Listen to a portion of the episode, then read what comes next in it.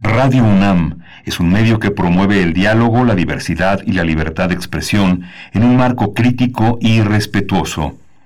Los comentarios expresados a lo largo de su programación reflejan la opinión de quien los emite, mas no de la radiodifusora. Radio UNAM presenta Primer Movimiento. El mundo desde la universidad.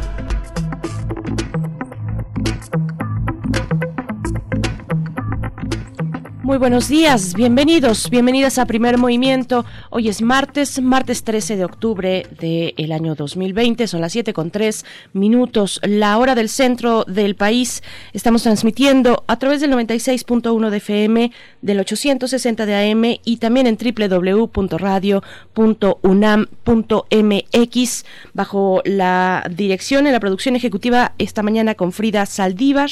En los controles técnicos debe estar Arturo González. No, Socorro Montes. Socorro Montes esta mañana. Un, abrazo y un saludo a Soco Montes. Pues bueno, vamos a estar de aquí y hasta las 10 de la mañana. Berenice Camacho, buenos días. Buenos días a todos nuestros radioescuchas. Buenos días a la radio universitaria de Chihuahua, que nos sintonizamos en tres ciudades, grandes ciudades de Chihuahua, Ciudad Juárez, Ciudad Cuauhtémoc y la ciudad de Chihuahua que usualmente tienen una programación distinta, cada, cada ciudad tiene una programación que la caracteriza, pero de 6 a 7 de la mañana en Chihuahua nos escuchamos eh, al unísono en una misma voz y de 7 a 8 en el horario, en el horario de la Ciudad de México. Tenemos hoy un programa importante, interesante. Es eh, la apertura del 48 Festival Internacional Cervantino y por primera vez en su historia, después de casi medio siglo, en formato digital. Con, vamos a hablar con Mariana Aymerich Ordóñez. Ella es la directora del Festival Internacional Cervantino y nos va a contar cuál es la aventura que en este año enfrentaremos todos los que hemos seguido durante pues décadas a este hermoso, a este importante, a este festival patrimonial, patrimonio de la humanidad. Berenice. Por supuesto, después tendremos también, hoy que es martes, nuestra sección de transformación de conflictos. Es una sección dedicada a hablar eh, acerca de la cultura de paz, de los procesos de paz, de cómo alcanzarlos, eh, los pequeños y los grandes. Eh, los, los muy individuales y de comunidad hasta aquellos que requieren un pacto mucho más amplio. Bueno, vamos a hablar en esta ocasión, bueno, como siempre con Pablo Romo, que nos acompaña en esa sección. Él es miembro del Consejo, del Consejo Directivo de Serapaz, Serapaz Servicios y Asesoría para la Paz AC. También es profesor de Transformación Positiva de Conflictos en la Facultad de Ciencias Políticas y Sociales de la UNAM. Chenaló, Chiapas es el tema. La pregunta es, ¿la historia se repite? Es lo que nos compartirá esta mañana Pablo Romo. Sí, vamos a tener también hoy el tema, el juicio contra Genaro García Luna en Estados Unidos. Vamos a hablarlo con Osvaldo Zavala, él es periodista y profesor de la Universidad de la Ciudad de Nueva York, es autor del libro Los cárteles no existen y es un crítico, un ensayista de primera línea sobre temas que tienen que ver con violencia, narcotráfico y sus representaciones. Por supuesto, y después también para nuestra nota nacional nos detenemos en el conflicto de Nagoro-Karabaj con Rainer Matos. Rainer Matos Franco, él es internacionalista por el Colegio de México. Actualmente cursa el doctorado conjunto en Historia Global e Imperial en la High School of Economics de San Petersburgo y la Universidad de Turín. Él nos acompañó también la ocasión eh, anterior, recientemente, para hablar del, conflicto en Nagorno-Karabaj. Así es que, bueno, le damos continuidad eh, a través de su análisis. Sí, hoy vamos a tener la poesía necesaria en la voz de Berenice Camacho. Berenice, felicidades. Todo listo. Así es, sí, cómo no, por supuesto que sí, con mucho gusto. Después tendremos la mesa del día, nuestra mesa del día mm, dedicada a la conservación de las especies, hablar de la conservación de las especies y la situación en México. Vamos a conversar con el doctor Gerardo Ceballos, miembro de la Academia Mexicana de Ciencias e investigador nacional del SNI.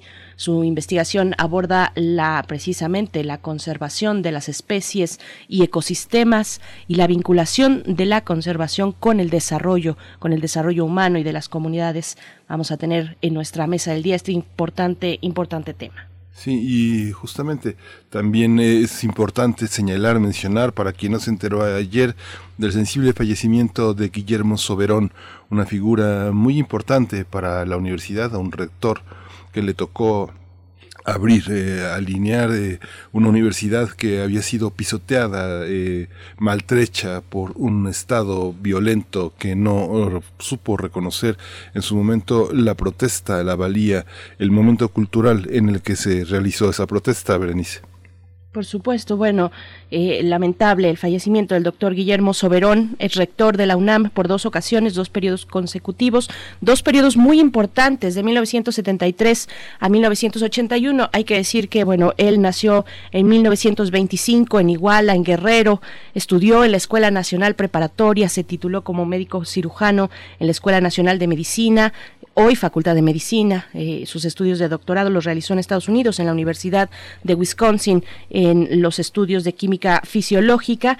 Y bueno, estos dos periodos eh, que, que, fueron, que marcaron su, su gestión con una profunda transformación para la universidad yo creo que no se entiende, no se entendería la UNAM como hoy la conocemos sin el nombre de Guillermo Soberón, eh, eh, pues bueno, también fue, fue impulsor de la autonomía universitaria que se logró con la reforma al artículo tercero constitucional, eh, su fracción séptima, donde además se incluía, bueno, por supuesto, la facultad de que garantiza la libertad de cátedra, esto que acompaña la autonomía universitaria, la libertad de cátedra e investigación, por mencionar las más, las más relevantes, fue impulsor de la descentralización de la instrucción universitaria universitaria, una, una lucha que tuvo como, como fruto la inauguración de la Escuela Nacional de Estudios Profesionales, la ENEP, la ENEP de Acatlán, de Iztacala, de Zaragoza, de Aragón, de Cuautitlán, ahí surgió también la Facultad de Psicología, de Trabajo Social, eh, la facultad ahora, Facultad de Economía, se convirtió, dejó de ser escuela y se convirtió en facultad, eh, bueno, impulsor también de la instrucción científica universitaria, eh, desde su labor propició el surgimiento de, de la ciudad de la investigación científica, que hoy conocemos de investigación científica y su y su coordinación. Y bueno, un, símbolo también de su gestión, Miguel Ángel, el espacio escultórico que se inauguró en 1979 eh, bajo la idea del escultor Federico Silva, que es bueno un, un baluarte del, del movimiento escultórico geométrico en México y, también eh, igualmente su gestión, en su gestión se inauguró el conjunto arquitectónico del Centro Cultural Universitario que contempla pues además del Paseo de las Esculturas, la hemeroteca, la Biblioteca Nacional, contempla salas de música, teatro, cine y danza que todos y todas hemos eh, caminado, recorrido y disfrutado en nuestra vida universitaria y después también. Sí, justamente, pues nuestro más sentido pésame a sus familiares y a todas las personas que tuvieron eh, su mano como guía, como protección y como eh, eh, orientación importante en su desarrollo profesional. Una, una presencia pues fundamental en la segunda mitad del siglo XX mexicano. Por supuesto, que, en paz descanse el doctor Guillermo Soberón Acevedo, un universitario excepcional. Vamos Vamos hasta aquí a, hacer el corte para nuestra información. Eh, cómo amanecemos esta mañana en temas de COVID-19 a nivel nacional, internacional y también desde la UNAM. Primer movimiento. Hacemos comunidad. COVID-19. Ante la pandemia, sigamos informados. Radio UNAM. La Secretaría de Salud informó que el número de decesos por enfermedad de la COVID-19 aumentó a 83.945. De acuerdo con el informe técnico ofrecido ayer por las autoridades sanitarias, los casos confirmados acumulados se incrementaron a 821.045. En información internacional, la Organización Mundial de la Salud advirtió ayer que no es una opción, así eh, se dijo textualmente, dejar al coronavirus del SARS-CoV-2 circular libremente para que la población adquiera la inmunidad colectiva. Tedros Adhanom, jefe de la OMS, dijo que nunca en la historia de la salud pública se ha usado la inmunidad colectiva como estrategia para responder a una epidemia y menos a una pandemia. Advirtió que esa sugerencia es peligrosa y contraria a la ética. En información de la UNAM, eh, la pandemia por la COVID-19 podría incidir en un aumento de casos de suicidio debido al estrés y manejo de emociones que la situación generó en las personas. Eso lo señaló Paulina Arenas Landgrave, ella es académica de la Facultad de Psicología de la UNAM, y al participar en el programa La UNAM Responde, este especialista dijo que el suicidio es un problema en el que la sociedad puede participar para evitarlo. Y bueno, cabe señalar que la UNAM cuenta con el programa de atención psicológica a distancia a través del teléfono 55 50 25 08 55. También está disponible la página electrónica misalud.unam.mx diagonal COVID-19 o bien el Departamento de Psiquiatría y Salud Mental de la UNAM en el teléfono 55 56 23 21 27 y en la dirección electrónica psiquiatría.facmed.unam.mx. Sí, en las recomendaciones culturales.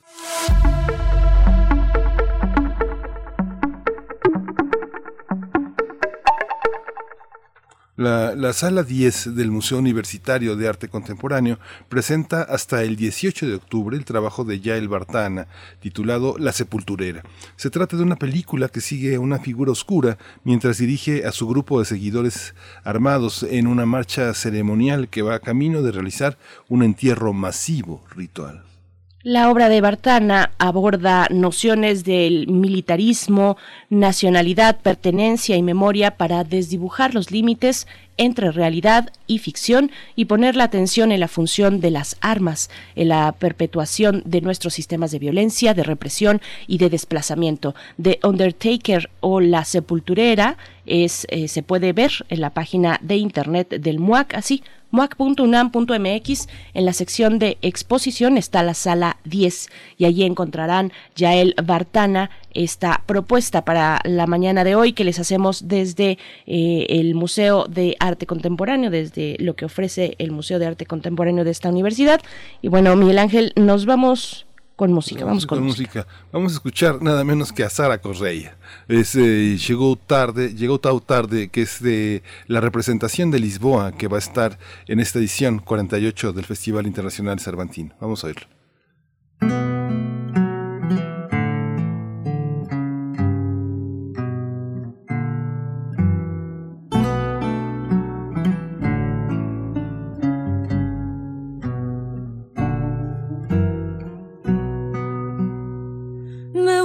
Chegou tão tarde e o meu canto adormeceu. Não deram sinal os cardos e a madeira não rangeu. Mas que casa tão bonita foi vestida de retrato. Mas a história que foi escrita não se pode descozer. Meu amor chegou tão tarde, com pezinhos de algodão. Tinha areia no cabelo e outra luz no coração. Nossa história foi bonita, vou guardá-la enquanto dormo. Que o amor nem acredita que o deitaste fora assim. Meu amor, devo deixar-te partir se já não ardes por mim. Se o coração quis assim, devo deixar-te seguir. Vai que preciso chorar em paz em cada passo que dás, chego mais perto de mim.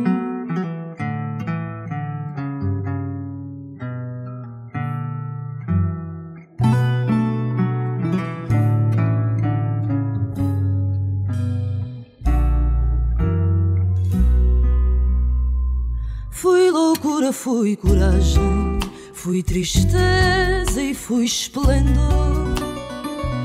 Tudo que me fez amar-te, vou guardar e sem rancor. Monto forte na desdita, como tantas vezes fiz. que o amor nem acredita que não pode ser feliz. Devo deixar-te partir se já não ardes por mim. Se o coração quis assim, devo deixar de seguir. Vai que preciso chorar em paz e em cada passo que dás chego mais perto de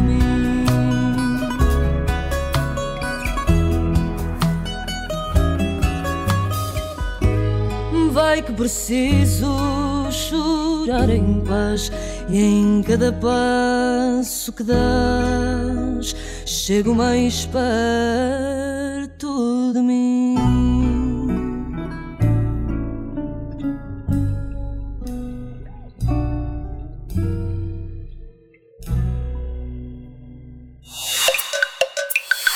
Primer movimiento. Hacemos comunidad. Por la pandemia de COVID-19, el comité organizador del Festival Internacional Cervantino acordó que la edición 48 del Festival Internacional se realizará en formato digital. La fiesta del espíritu, esta fiesta cultural, se podrá disfrutar a través de la página web festivalcervantino.gov.mx y se llevará a cabo del 14 al 18 de octubre, mañana. El día de mañana. Bueno, el programa de la mm, llamada Fiesta del Espíritu contará con la participación de 481 artistas nacionales y 89 extranjeros. Además, ofrecerá 53 actividades escénicas, académicas y de artes visuales, dentro de las cuales destacan 11 estrenos. Durante cinco días, el público podrá disfrutar de presentaciones artísticas en formatos digitales, así como conferencias, talleres y clases magistrales, con la calidad que siempre ha caracterizado a esta celebración cultural. A más de cuatro décadas de su creación, el Festival Internacional Cervantino busca conectar con la audiencia más allá de lo presencial, con contenidos que incorporan los recursos tecnológicos sin, sin romper con la tradición de esa fiesta. Vamos a conversar sobre la programación del 48 Festival Internacional Cervantino, las consecuencias que esto significa en términos eh, culturales y económicos para el estado de Guanajuato. Hoy nos acompaña Mariana Aymerich Ordóñez. Ella es la actual directora del Festival Internacional Cervantino. Bienvenida, Mariana Aymerich. ¿Cómo estás? Hola, Bien, buena días. mañana. ¿Cómo están, Miguel Berenice? Qué gusto saludarlos y saludar a su, a su audiencia. Buen día. Muy buen día, Mariana. Eimerich. Eh, gracias por estar aquí con nosotros en esta mañana una vez más. Y bueno, después de un largo año, suponemos, un largo año de mucha incertidumbre, pues llega ya la fecha, el día de mañana de inaugurar el Festival Internacional Cervantino. ¿Cómo fue este proceso? ¿Qué retos les implicó para todo el equipo, para el gran equipo de organización? Eh, pues un evento virtual como es el ahora el Festival Cervantino en este formato digital. Sí, es, fue un gran año y un largo año y un año muy con mucho aprendizaje y lleno de retos, eh, pero ha ha sido pues un camino que hemos recorrido con una mm, pues con una emoción diferente, porque obviamente no podremos estar como estamos acostumbrados en Guanajuato, pero es un es un festival que creo la gente podrá disfrutar mucho y lo podrá disfrutar mejor desde su casa.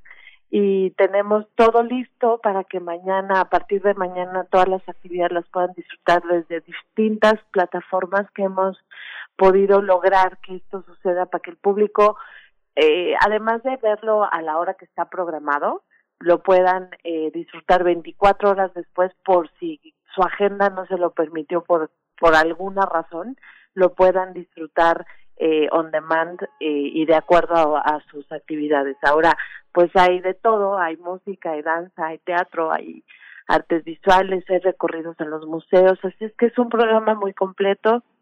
Ya lo decían ustedes, son más de 400 artistas, son 13 países que participan y pues estamos muy emocionados, estamos muy a la expectativa de lo que va a suceder, de lo que el público podrá disfrutar y, y sobre todo del público que, que nos va a descubrir.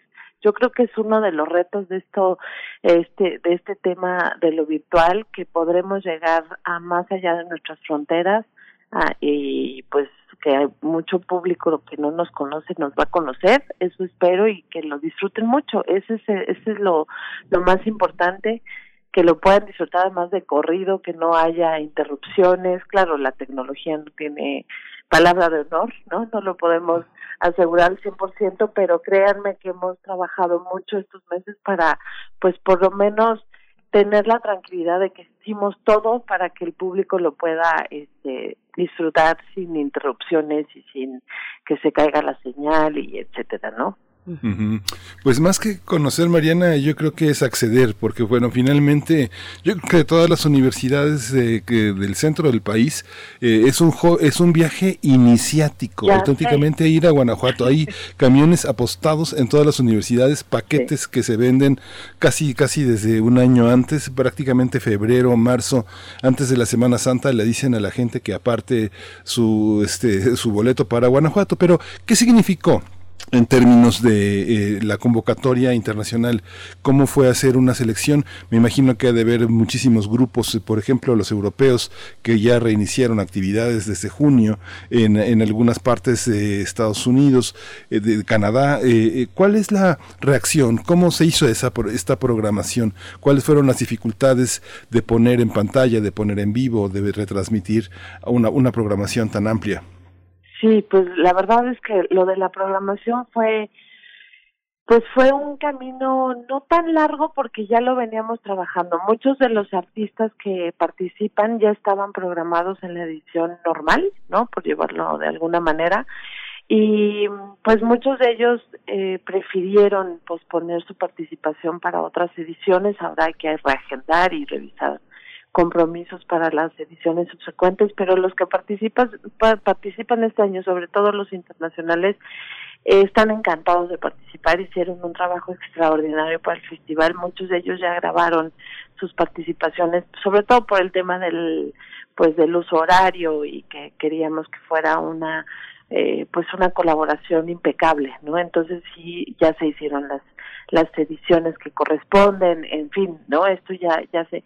Y los artistas lo entendieron, para empezar lo entendieron perfectamente, eh, y para cuando se tomó la decisión todavía no sabíamos cómo iban a estar pues los vuelos internacionales y sobre todo la logística. Y un festival como el Cervantino lleva mucho tiempo, lleva mucha planeación porque hay mucha gente involucrada eh, y por eso eh, yo creo que tomamos la decisión justo a tiempo, una decisión muy humana, eh, priorizando la salud, priorizando la seguridad de todos los que participamos, pero también de los eh, habitantes de Guanajuato, de la prensa, en fin, de todos los involucrados y por eso queremos que el público lo disfrute desde su casa y no convocar, ¿no? A, al público a que asistan ahorita al Cervantino que no estamos en condiciones. Eh, y también los, los artistas nacionales fueron muy eh, pues cómplices de todo esto, de toda esta decisión. Obviamente eh,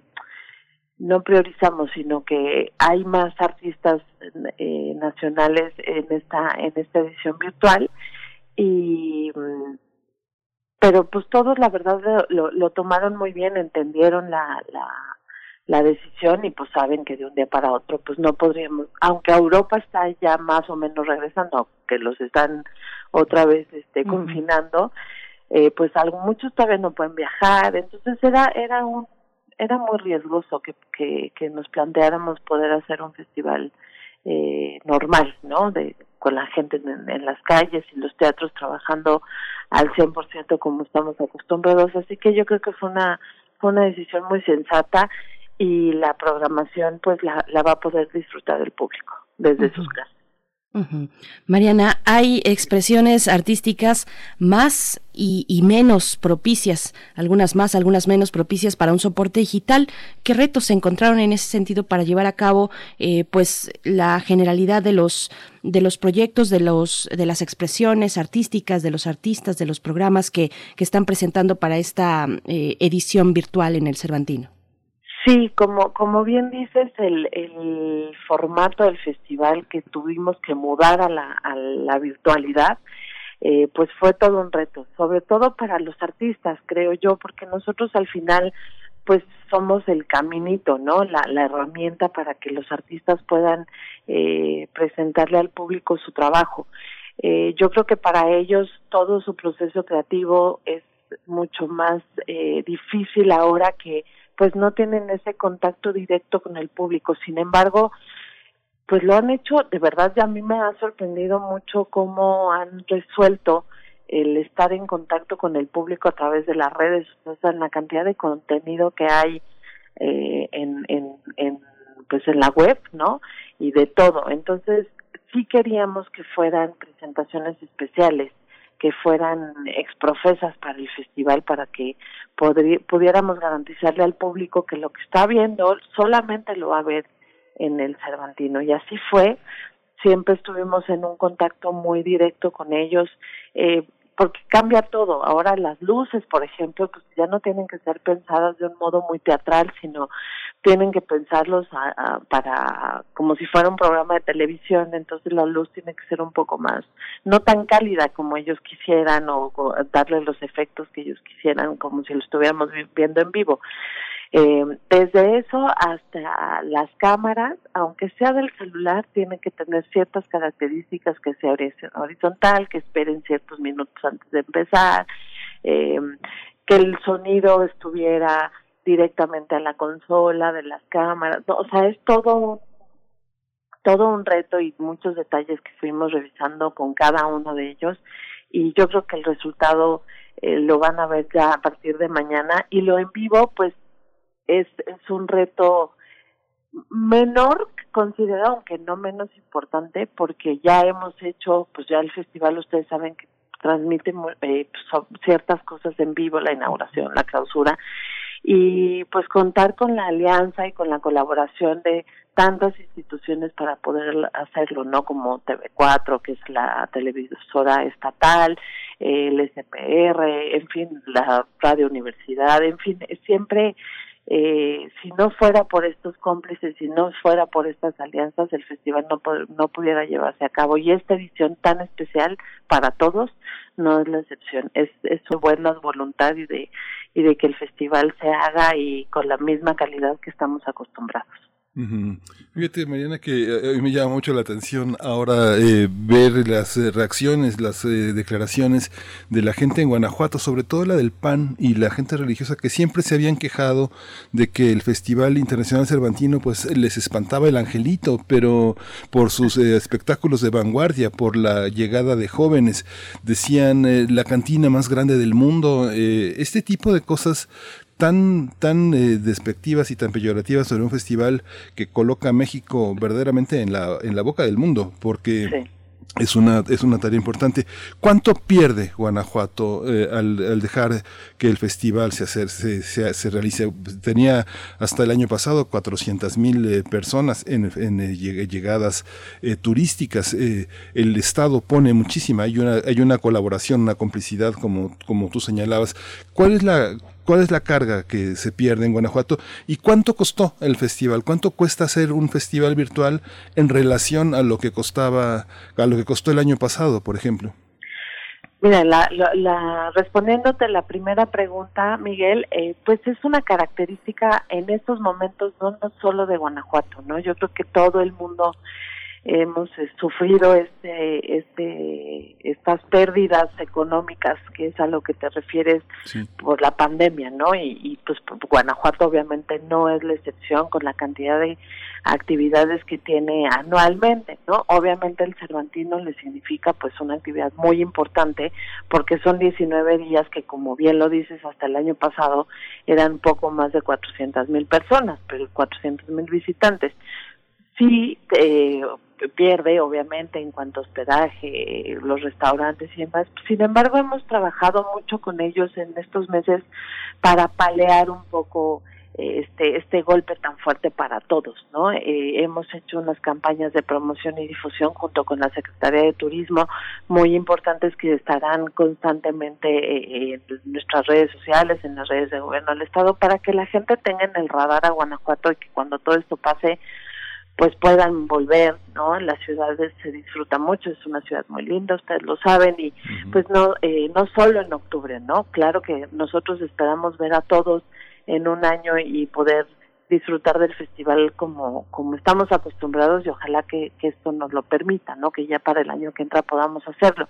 Y ellos también lo esperan, ha habido una muy buena comunicación, eh, creo que hasta mejor que en otros años, eh, y ahí vamos, ahí vamos trabajando con ellos, por eso estamos en Guanajuato, para que la gente aquí sienta que aquí estamos, es una edición importante, no, es, no se canceló, es un esfuerzo conjunto tanto de Guanajuato como del municipio, la universidad y por supuesto la Secretaría de Cultura para hacerlo, eh, en una época en la que pues hay tantos problemas, ¿no? En, alrededor del mundo y yo creo que eso pues es importante que haya este esfuerzo de todos para poder hacerlo. Y la gente lo ha recibido muy bien, hemos estado muy pendientes de las redes sociales y son más los comentarios positivos a los negativos, la gente aplaudió la decisión, eh, están conformes con ella y pues están esperando que ya empecemos para poder disfrutarlo desde su casa, ¿no? Y en la segunda pregunta que me que me haces en cuanto al presupuesto, pues efectivamente eh, un festival virtual no cuesta lo mismo que un festival presencial de 19 días, etcétera, pero pues sí hay sí hay un costo que, que cubrir y sobre todo lo tecnológico que fue lo, lo, lo que no no pusimos en riesgo, ¿no? Y estuvimos eh, revisando de verdad con mucho cuidado y con lupa todo lo que esto significa, igual que los artistas que participan y los apoyos que estamos dando a Guanajuato este, para que la gente no sienta tan fuerte el golpe. Entonces, es un festival que tuvo su, su ajuste y estamos alrededor de, no llegamos a los 10 millones, son 9 millones 600 y cacho de pesos. Estamos conversando, conversando con Mariana Aymerich, ella es directora del Festival Internacional Cervantino, que llega a su edición virtual en este año 2020 y bueno, a veces creo que todos hemos experimentado eh, una sensación abrumadora en ocasiones cuando nos acercamos a una oferta digital tan extendida como la que hemos visto en este momento por, por el encierro y por la pandemia. Y entonces yo pregunto y, y te pido que nos recomiendes, que nos recomiendes a los asistentes virtuales eh, cómo, cómo hacerle, cómo acercarnos a este nuevo despliegue cultural virtual para no perdernos, para no perdernos también la esencia del Cervantino. ¿Qué podemos destacar respecto a la programación en este año? ¿Qué recomendaciones nos puedes dar, Mariana? Claro, con mucho gusto, Berenice. Pues mira, la, la programación ya está en la página oficial del festival que es www.festivalcervantino.gov.mx. Ahí pueden ver todas las actividades que hay y los horarios que tienen programados. Sin embargo, como te decía, estarán en on demand 24 horas para que la gente pueda disfrutarlo uh, de acuerdo a su agenda, ¿no? Y bueno, de las recomendaciones, pues tenemos de todo. En la parte musical puedo destacar la participación pues de Sara Correia, por ejemplo, desde Portugal. Tenemos eh, estos ensambles que, que tendremos desde Live from London, eh, que son de música coral, ¿no? Que son Voices 8, Estilo Antico, eh, los Gesualdos Six y Chanticleer, que aunque es una música que pareciera, ¿no? Que es para un público específico, son ensambles de, de, de artistas muy jóvenes eh, y la oferta puede ser muy atractiva también para la gente joven, ¿no? Está Catherine Finch y Sekou Keita, que es, es un ensamble, bueno, son dos, dos músicos eh, de Reino Unido y de Senegal que también eh, tienen un, un pues una propuesta eh, pues muy de música del mundo no eh, también está Serglier que es un cantautor eh, multiinstrumentista de Estados Unidos que me sorprendió mucho lo, lo joven que es y lo cómo resolvió el tema de eh, de la virtualidad. Incluso invitó a músicos de otras partes del mundo, invitó a, a, una mexicana que está tocando desde Tepito, por ejemplo, con él, entonces eso es muy interesante porque sí logró una, pues una, una fusión eh, muy rica que se disfruta mucho eh, desde su casa. Y la verdad es que él lo resolvió con sus propias este eh, herramientas de producción y la verdad es que está muy bien logrado yo creo que a la gente le va a gustar mucho por otro lado pues tenemos eh, la ópera radiofónica de Don Perlin que es un proyecto que hacemos en colaboración con el IMBA, eh, con el ensamble, ensamble Cepro Music y la Compañía Nacional de Teatro, que también es un experimento muy, muy interesante que se sirve en vivo desde Palacio de Bellas Artes. Eh, tenemos artistas de Guanajuato, por supuesto, Guillermo Velázquez y los Leones de la Sierra de Jichú en vivo desde el Teatro Juárez, eh, que también es es un pues música eh, de, protesta que a la gente le gusta mucho y que pues ahora a diferencia de estar en la en la Lóniga está desde el Teatro Juárez no entonces también es un tema eh, que se puede disfrutar desde desde su casa además desde el Teatro Juárez que es una belleza no y tenemos desde la Ciudad de México también a la Bruja de Texcoco que pues es un espectáculo performático con pues con canciones del folclore muy muy al estilo de, de, la de la bruja no eh, tenemos en danza es el aniversario pues como tenemos el aniversario de Beethoven que pobre no le ha tocado un aniversario un poco atropellado pero no lo podíamos dejar fuera y la compañía nacional de danza eh, hace Beethoven en la intimidad que es una obra en la que se convocaron a, a 11 coreógrafos de, de trayectoria para esta realización. Tenemos un concierto del Cuarteto Latinoamericano, eh, tenemos la participación de Cuba y Coahuila, que aunque mantienen su carácter de, de invitados de honor para el año que entra, pues también eh, quisimos que participaran de forma muy simbólica y también nos mandaron eh, ya un material muy muy importante que es hecho eh, sobre todo pues pensando en el festival y que el año que entra podré, podremos disfrutarlos a todo color, espero, ¿no? Ya en Guanajuato, pero hay música clásica, música de trova, sobre todo en, en Cuba, ¿no? Que es tan, tan característico de ellos, pero también hay música clásica, hay teatro, eh, Hierro, que, que presenta una obra de, de Martí, eh, que también fue fue grabada ex profeso en Cuba para el Festival Cervantino. Eh, tenemos pues mucha actividad también para los niños. Eh, Tompac desde España que presentarán un espectáculo musical que, que todas las percusiones y todo eso es en torno al reciclaje, entonces, y es además muy dinámico. Eh, tenemos tres cuentos que interpreta Triciclo Rojo, eh, que son tres cuentos muy breves de, magia para toda la familia. Eh, tenemos ópera para niños eh, con títeres, de, la ópera es El Barbero de Sevilla. Para los jóvenes hay una cantidad de programación impresionante que yo creo que los van a lo van, lo van a disfrutar mucho y, y me interesa muchísimo y le interesa mucho el festival cómo va a reaccionar el público joven, el público universitario que como bien dicen, bueno, decías al principio Miguel que pues nos visita tanto y que ya reservan sus fechas, pues el festival trae trae propuestas para ellos muy interesantes, que es Trocker desde Guadalajara, eh, tenemos a los DJs eh, desde China, pero haciendo un switcheo con un espectáculo de luces desde Pastitos, eh, tenemos a los Guadalupes, por ejemplo, que van a estar tocando en Guanajuato en una de las azoteas. Eh, tenemos una obra de teatro para jóvenes de, de, la compañía mexicana que se llama Neurodrama. La, la obra es Virgo, que, que toma, pues la base son todas las problemáticas en torno a, a los jóvenes, ¿no? Eh, tenemos pues todo el, el despliegue del Centro de Cultura Digital con los talleres, con las eh, con el foro Metamorfosis, con el Game Jam que durará 48 horas. En fin, yo creo que es una programación muy completa, es una programación para todo el público y esperemos que, que, sea de su agrado y que nos acompañen del 14 al 18 de octubre. Pues Mariana, es, es enorme. Ah, hay una, hay una cosa que bueno, que eh, no, no la has eh, mencionado, tal vez sea una sorpresa, pero vamos a tener el domingo próximo a la Fura del Baus. y, la, y, la Faura del Baus, este, con un dispositivo, con una aplicación que permite en tiempo real, Caliope, que es una, una, una herramienta que pues se accede desde cualquier parte.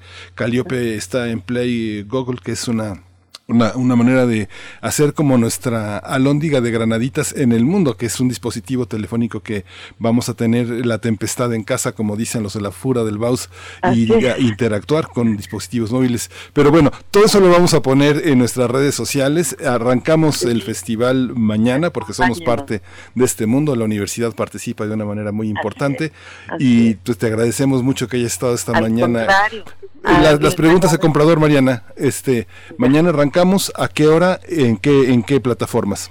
A las 10 de la mañana por las redes sociales del Festival Cervantino, por Facebook. A las 10 de la mañana arrancamos con una ceremonia muy breve eh, desde el Teatro Juárez, pero a las 10 de la mañana empiezan las actividades ya también por, por todas las plataformas, contigo en la distancia, eh, www.cervantino, eh, festivalcervantino.go.mx y por todos los canales del SPR eh, empezamos también a las 10 de la mañana con el pitch Cervantino, que tenemos más de 60 programadores confirmados nacionales e internacionales y así nos vamos hasta las 8 de la noche.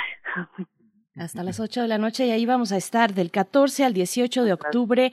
Eh, Mariana Aymerich Ordóñez, directora del Festival Internacional Cervantino, enhorabuena por este esfuerzo, por este festival que llega eh, en su versión digital eh, de manera inédita. Pues claro, no nos había pasado esto y no hay otra forma de pensar la posibilidad de, de cambiar precisamente formatos de, de, festivales con tanto arraigo y tanta relevancia como lo tiene el Cervantino. Te agradecemos mucho y nos escuchamos, nos vemos ahí en en la, pantalla para eh, festejar todos y todas este Festival Cervantino del 14 al 18. Muchas gracias. Muchas gracias a ustedes. Que tengan bonito día y por ahí nos estamos encontrando. Gracias, Mariana. Gracias, Mariana. Bueno, lo que ya estamos escuchando es algunas de las propuestas eh, que, podremos ver y disfrutar en el Festival Cervantino de esta edición 2020. Catherine Finch, precisamente lo que mencionaba Mariana, también Sekou Keita de Senegal. La canción es Teramgah Bach, es lo que vamos y lo que ya estamos escuchando.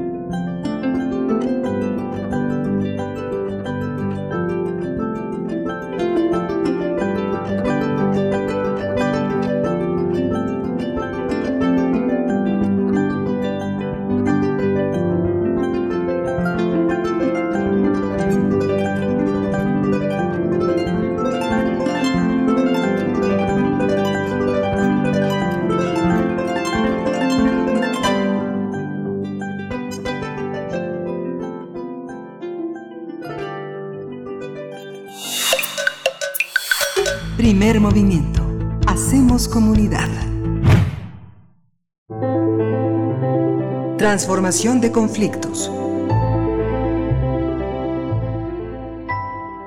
Nos acompaña a través de la línea Pablo Romo. Él nos eh, siempre tenemos este encuentro cada, cada 15 días los martes en Transformación de Conflictos, en este espacio dedicado a hablar de la paz. Él es eh, miembro del Consejo Directivo de Serapaz, de la organización Serapaz, y también es profesor de Transformación Positiva de Conflictos de la Facultad de Ciencias Políticas y Sociales de la UNAM. Chenaló, Chiapas, ¿la historia se repite? Es la pregunta que nos lanzas esta mañana, Pablo Romo. Bienvenido a Primer Movimiento. ¿Cómo estás? ¿Qué tal? Muy buenos días a ti, a Miguel Ángel del auditorio.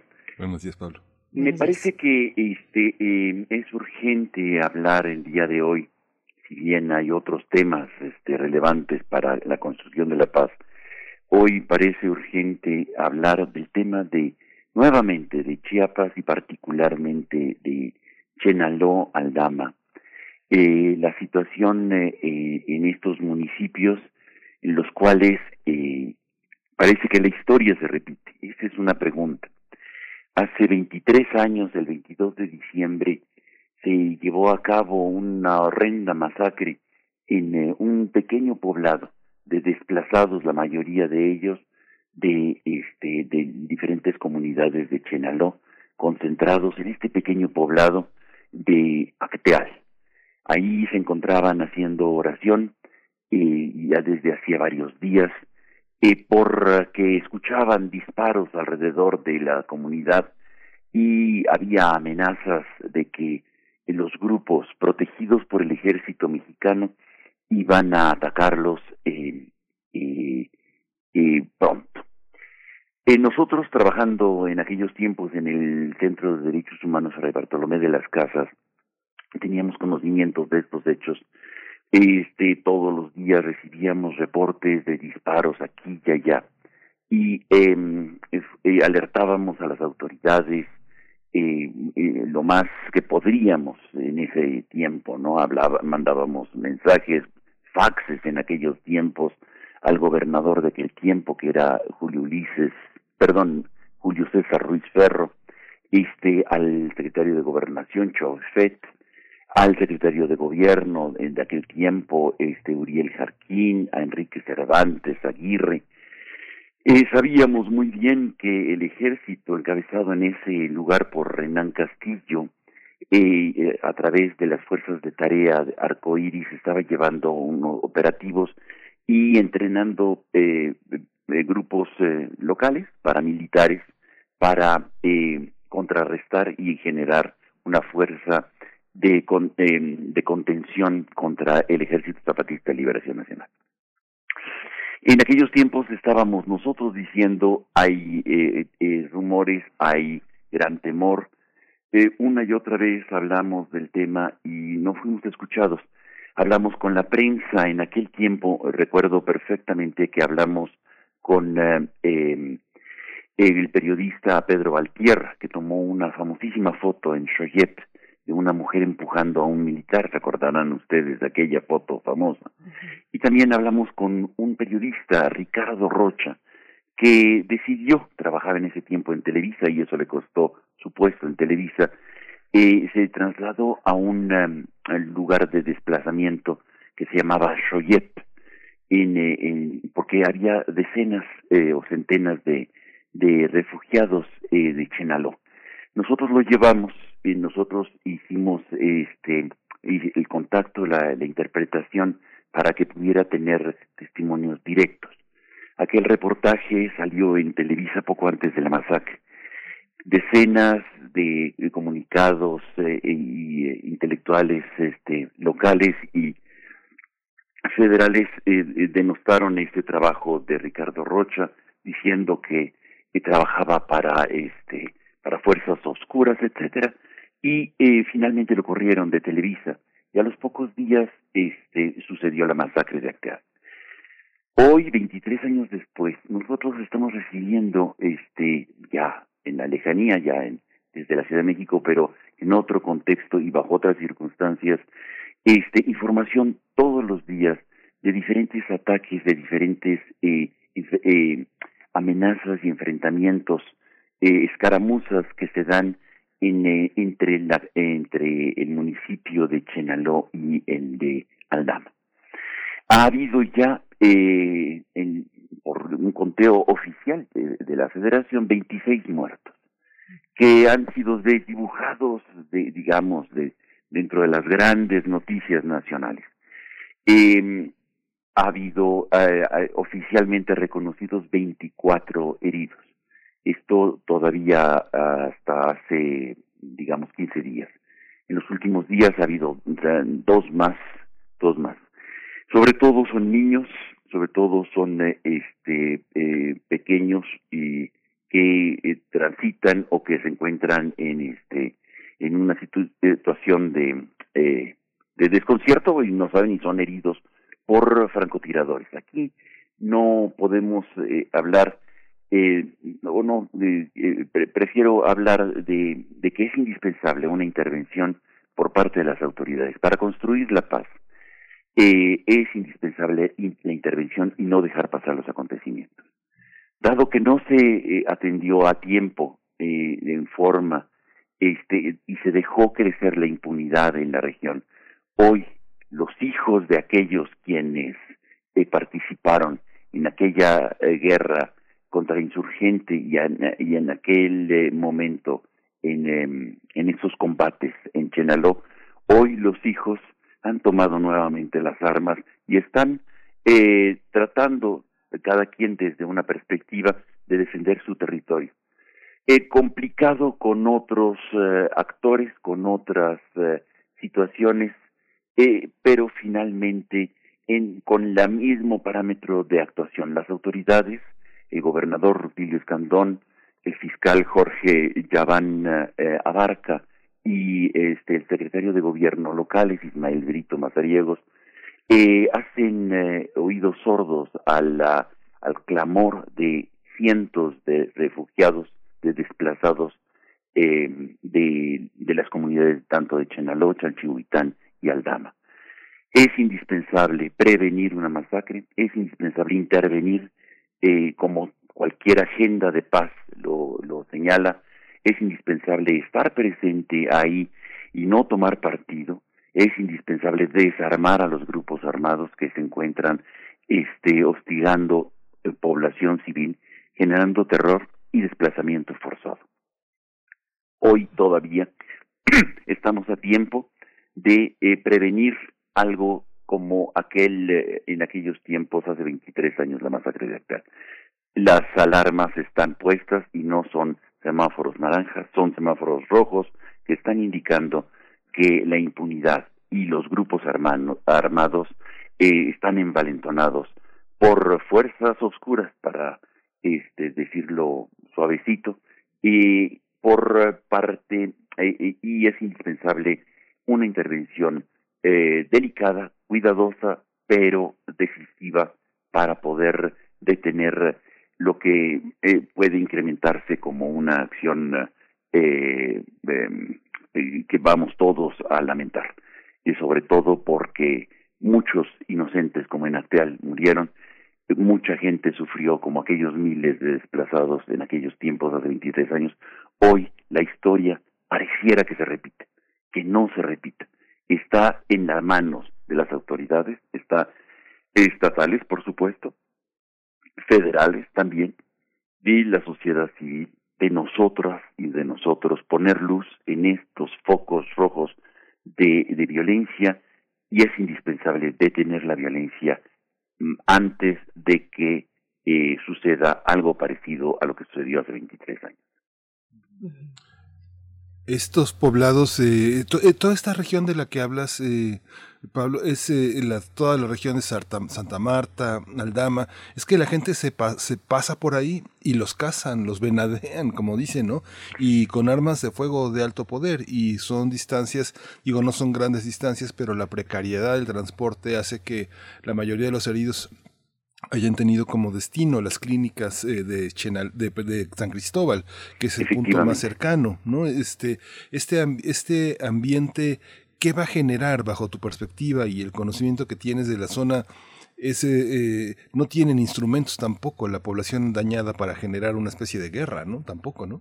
Eh, ciertamente tiene toda la razón, eh, Miguel Ángel, no están, eh, según hasta donde yo puedo eh, decir y conocer, este no es, no se repite una historia de la misma manera, no hay eh, dos ejércitos confrontados como hace 23 años. Este, hoy, eh, sin embargo, hay grupos armados eh, que circulan impunemente. Hay una muy débil, debilitada y raquítica y temerosa eh, policía local este eh, que le roban constantemente las armas curiosamente este eh, hay eh, digamos constantes amenazas y expresiones de violencia hay videos que pueden el auditorio conocer en, en y que lo suben tranquilamente en YouTube en donde se muestran con sus armas prácticamente con sus rostros pueden ser perfectamente identificados y que se saben impunes porque las autoridades locales este, em, no actúan. Y aquí es la pregunta, Miguel Ángel. Yo creo que la gran diferencia es, en aquellos tiempos, hace 23 años, sabíamos muy bien por qué no se actuaba y por qué se estaba construyendo estos grupos que eran paramilitares. Hoy no es tan claro. Hoy eh, las Fuerzas Armadas que están ahí, tanto del, de, este, de la Guardia Nacional como de la policía, no actúan tan decididamente contra los grupos armados porque pareciera que protegen algún tipo de negocio local, algún tipo de acciones locales, este, que no me quiero aventurar a hacer hipótesis, pero que seguramente este periodistas osados podrán sacar información y podrán este eh, revelar eh, cuál es el negocio que están protegiendo, porque no se trata ya de una cuestión de carácter ideológico en el fondo, se trata de negocios que están eh, este, en esta zona y que pueden eh, afectar eh, intereses de quienes están eh, protegiéndolos. Mm, habrá que habrá que ahondar más en esto, Miguel Ángel, pero ciertamente tienes razón. Población civil que circula por la región llevando sus productos, café, sobre todo tan buen café de la región que conocemos todos, este eh, y otros productos, en fin, este son emboscados por estos grupos que se este, saben impunes, que trabajan en la impunidad y que generan gran terror en la población. Y estamos hablando de muchísima gente, muchísima gente desplazada. Eh, en este momento no hay una contabilidad exacta por la cuestión de la pandemia, pero parece que alrededor de unas dos mil personas en situación de, este, de desplazamiento. Y en las comunidades locales, con gran insuficiencia de abasto, porque no se atreven, no se arriesgan a ir a las cabeceras municipales a comprar productos, etcétera. Entonces, están en una situación realmente muy, muy, muy precaria y este y con incumplimientos agrarios. Ya sabemos cómo cómo es esta cuestión de que se empalma un problema tras otro, pero fundamentalmente es la impunidad la que fortalece y aviva este la violencia.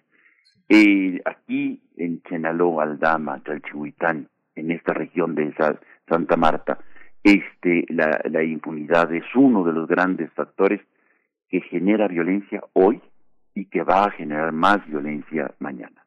Gracias. Pues Pablo Romo, te, te, agradecemos mucho que pongas la lupa en este conflicto, en este conflicto territorial que mm, definitivamente necesita mm, mayor atención de nuestra parte, de parte de los medios.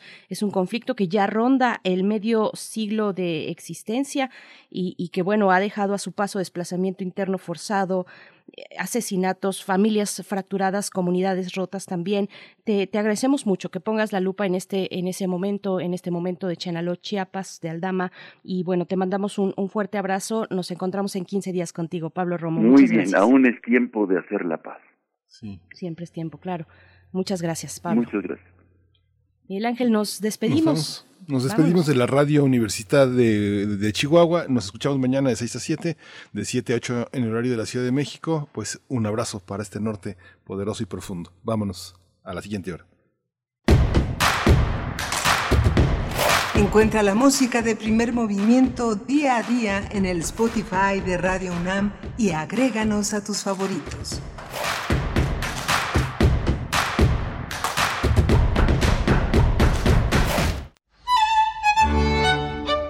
En la imaginación surgen las notas que quedan escritas para siempre en una partitura. Desde ese momento, sin importar cuándo fueron creadas, al tocarlas, se vuelven tiempo presente. Muchos instrumentos se juntarán en el mismo espacio y a una señal nacerá la pieza que entrará por tus oídos. Súmate a la experiencia de revivir la música. Escucha a la OFUNAM todos los domingos a las 12 horas por el 96.1 de FM. Radio UNAM, Experiencia Sonora. En México está creciendo la esperanza, un movimiento que se vuelve cada día más grande con la honestidad, las propuestas y la alegría de nuestra gente. Estamos unidos y eso nos hace más fuertes para transformar lo que parecía imposible cambiar. En cada ciudad, en todas las regiones, somos más los mexicanos con Morena y contigo seremos la mayoría que va a comenzar un nuevo capítulo en la historia de México. Vente a Morena, la esperanza de México. Juntos haremos historia. Soy más, más alcohólico que drogadicto, pero ya al último empecé a probar lo que es la piedra y la cocaína. Fue cuando murió mi hija. Muchos padres que estaban ahí en la sala de espera sacaban a sus hijos este, cargando y, y yo tuve que sacar a mi hija en un ataúd. Lamentablemente no pude hacer nada por ella. En el momento que murió mi, mi hija, realmente hasta los perros lloraban conmigo. El mundo de las drogas no es un lugar feliz. Busca la línea de la vida. 800-911-2000. Creemos en un mundo donde se escucha toda la música. Toda la música. Donde el conocimiento esté abierto al mundo. Donde se ame de todas las formas. Ese mundo es posible y vamos a pelear por él. Resistencia modulada. Resistencia modulada. De lunes a viernes, de las 20 a las 23 horas, por el 96.1 de FM, Radio UNAM. Experiencia sonora. Síguenos en redes sociales. Encuéntranos en Facebook como Primer Movimiento y en Twitter como arroba PMovimiento. Hagamos comunidad.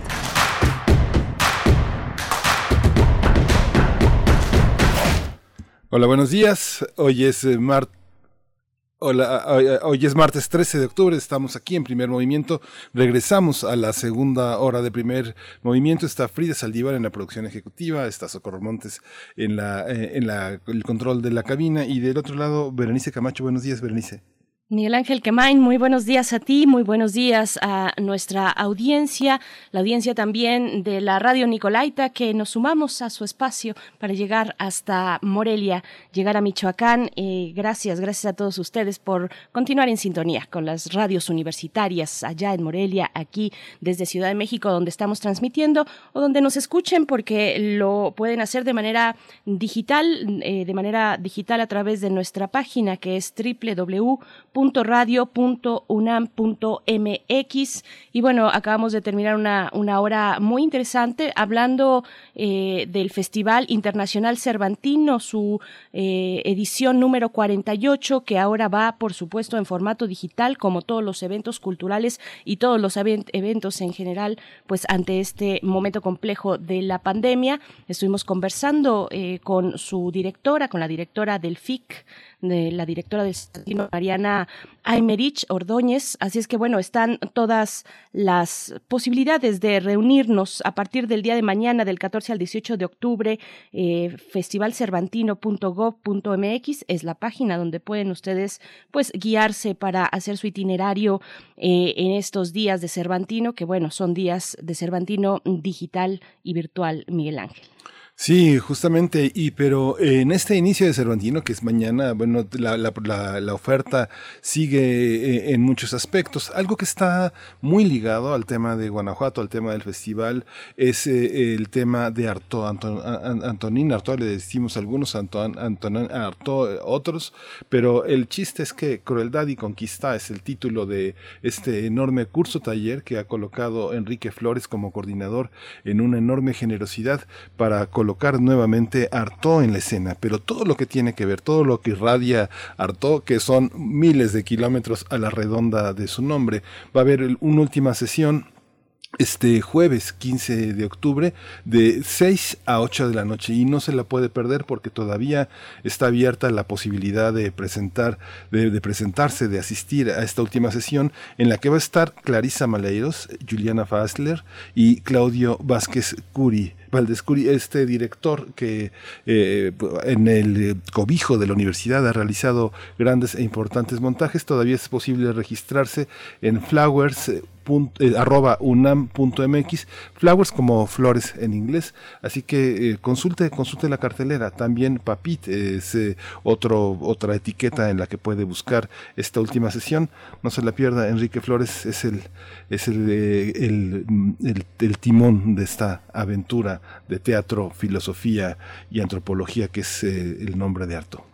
Por supuesto. Bueno, esta será una sesión especial más que una clase. Este es un curso taller y esta corresponde a una sesión especial que consiste eh, pues en una charla, en una entrevista con Clarisa Maleiros también, una mm, pequeña muestra escénica con la misma Clarisa Maleiros, Juliana Fessler, Claudio Valdescuri, como ya lo mencionabas. No se lo pierden, estuvo Clarisa Maleiros eh, conversando con nosotros hace un par de semanas acerca de este curso taller que corrió desde el 3 de septiembre al 15 de octubre, que ya llega a su clausura.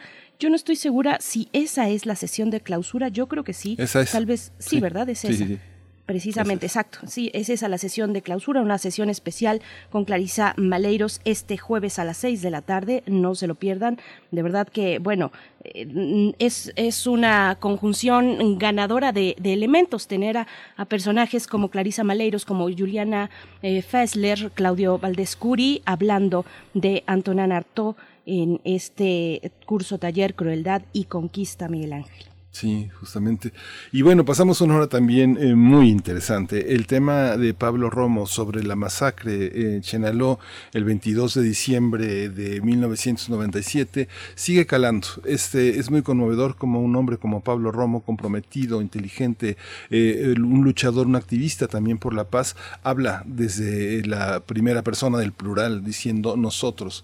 Nosotros les dijimos y, y justamente en este momento en el que Pablo se extraña de que en esta nueva administración se protejan, no, no una ideología que eh, tiene su eh, carácter de validez, ¿no? pero que se protejan negocios y, y que estén cazando a personas, a niños, a personas mayores que transitan por esta zona, que quien la conoce, pues es una zona este, pobre y hermosa, pobre y, de autosubsistencia, autosubsistencia, de sustentabilidad por los propios indígenas, por los propios habitantes, es verdaderamente una, una atrocidad. Hay que parar esto, ¿no? Escuchen a Pablo Romo en el podcast porque tiene más luces sobre, sobre este tema.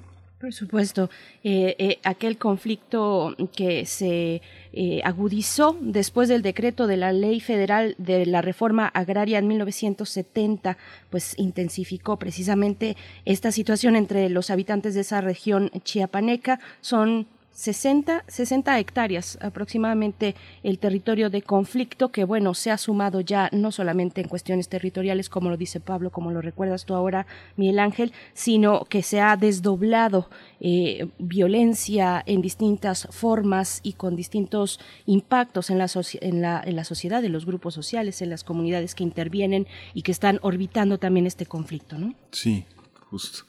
Pues ya está lista nuestra nota nacional. Vamos a, vamos a ella. Vamos. Primer movimiento. Hacemos comunidad. Nota nacional. Genaro García Luna, exsecretario de Seguridad Pública durante el sexenio de Felipe Calderón, se declaró la semana pasada no culpable de los cargos que se le imputan en un tribunal de Nueva York relacionados con conspiración para el traslado de droga a Estados Unidos. La audiencia del pasado miércoles se realizó con algunos incidentes. Al principio fue suspendida unos minutos debido al ruido provocado por los reporteros y reporteras mexicanas que siguieron la audiencia a través de sus teléfonos y no los silenciaron, previamente. Tras la declaración de no culpable, el juez Brian Cogan fijó una nueva fecha de audiencia para el 7 de diciembre. García Luna fue detenido en diciembre de 2019 en Dallas, Texas, acusado de narcotráfico y de aceptar sobornos del cártel de Sinaloa, mientras se desempeñó como secretario de Seguridad Pública bajo la presidencia de Felipe Calderón. Vamos a conversar sobre el proceso judicial contra el exsecretario de Seguridad Pública y para ello nos acompaña en la línea de primer movimiento Osvaldo Zavala. Él es periodista y es profesor de la Universidad de la Ciudad de Nueva York, autor del libro Los cárteles no existen, doctor en letras hispánicas por la Universidad de Texas en Austin y en literatura comparada por la Universidad de París. Y nos da mucho gusto estar una vez más contigo, Osvaldo Zavala. Bienvenido a Radio UNAM en primer movimiento. ¿Cómo estás? Hola, hola, muy buenos días, bienvenidos. Digo, perdón, gracias por la invitación. Perdón, que estoy aquí entretenido con mil cosas en la casa y, de pronto me descuido. Perdón, buenos días. Osvaldo, querido, muchas gracias por estar con nosotros. ¿Cómo entender ahora, eh, desde, desde diciembre de 2019, eh, García Luna está presente en los medios. ¿Esa es la narrativa que, debemos eh, recibir eh, sobre lo que está pasando con él? ¿Un, un, acusado de qué delitos? ¿Qué trascendencia tiene un juicio como el que estamos viviendo en Estados Unidos? Y por supuesto, el vínculo con, con Palomino, con García Palomino y con Margarita Zavala. ¿Cuál es, cómo, ¿Cómo debemos descifrar este acertijo, Osvaldo? Pues mira, yo creo que el caso de García Luna puede entenderse como una suerte de complemento político del juicio que se llevó a cabo eh, también en ese mismo juzgado en contra del Chapo Guzmán. Y me parece que en este punto pues no es una simple coincidencia que García Luna esté siendo procesado eh, en ese mismo lugar porque pues, finalmente se desprende de todo esto una lectura en la que eh, por, medio de la cual el, el, gobierno estadounidense pues refuerza la percepción de esta corrupción y criminalidad que se dio en el gobierno de México en los más altos niveles, sobre todo en el caso del gobierno de Felipe Calderón. Y pues nos muestra eh, en, en, todos sus alcances pues este vínculo de corrupción y extraordinaria eh, basado en sobornos, en dinero ilícito, etcétera, que, que también, por supuesto, instrumentalizó al narcotráfico en el país.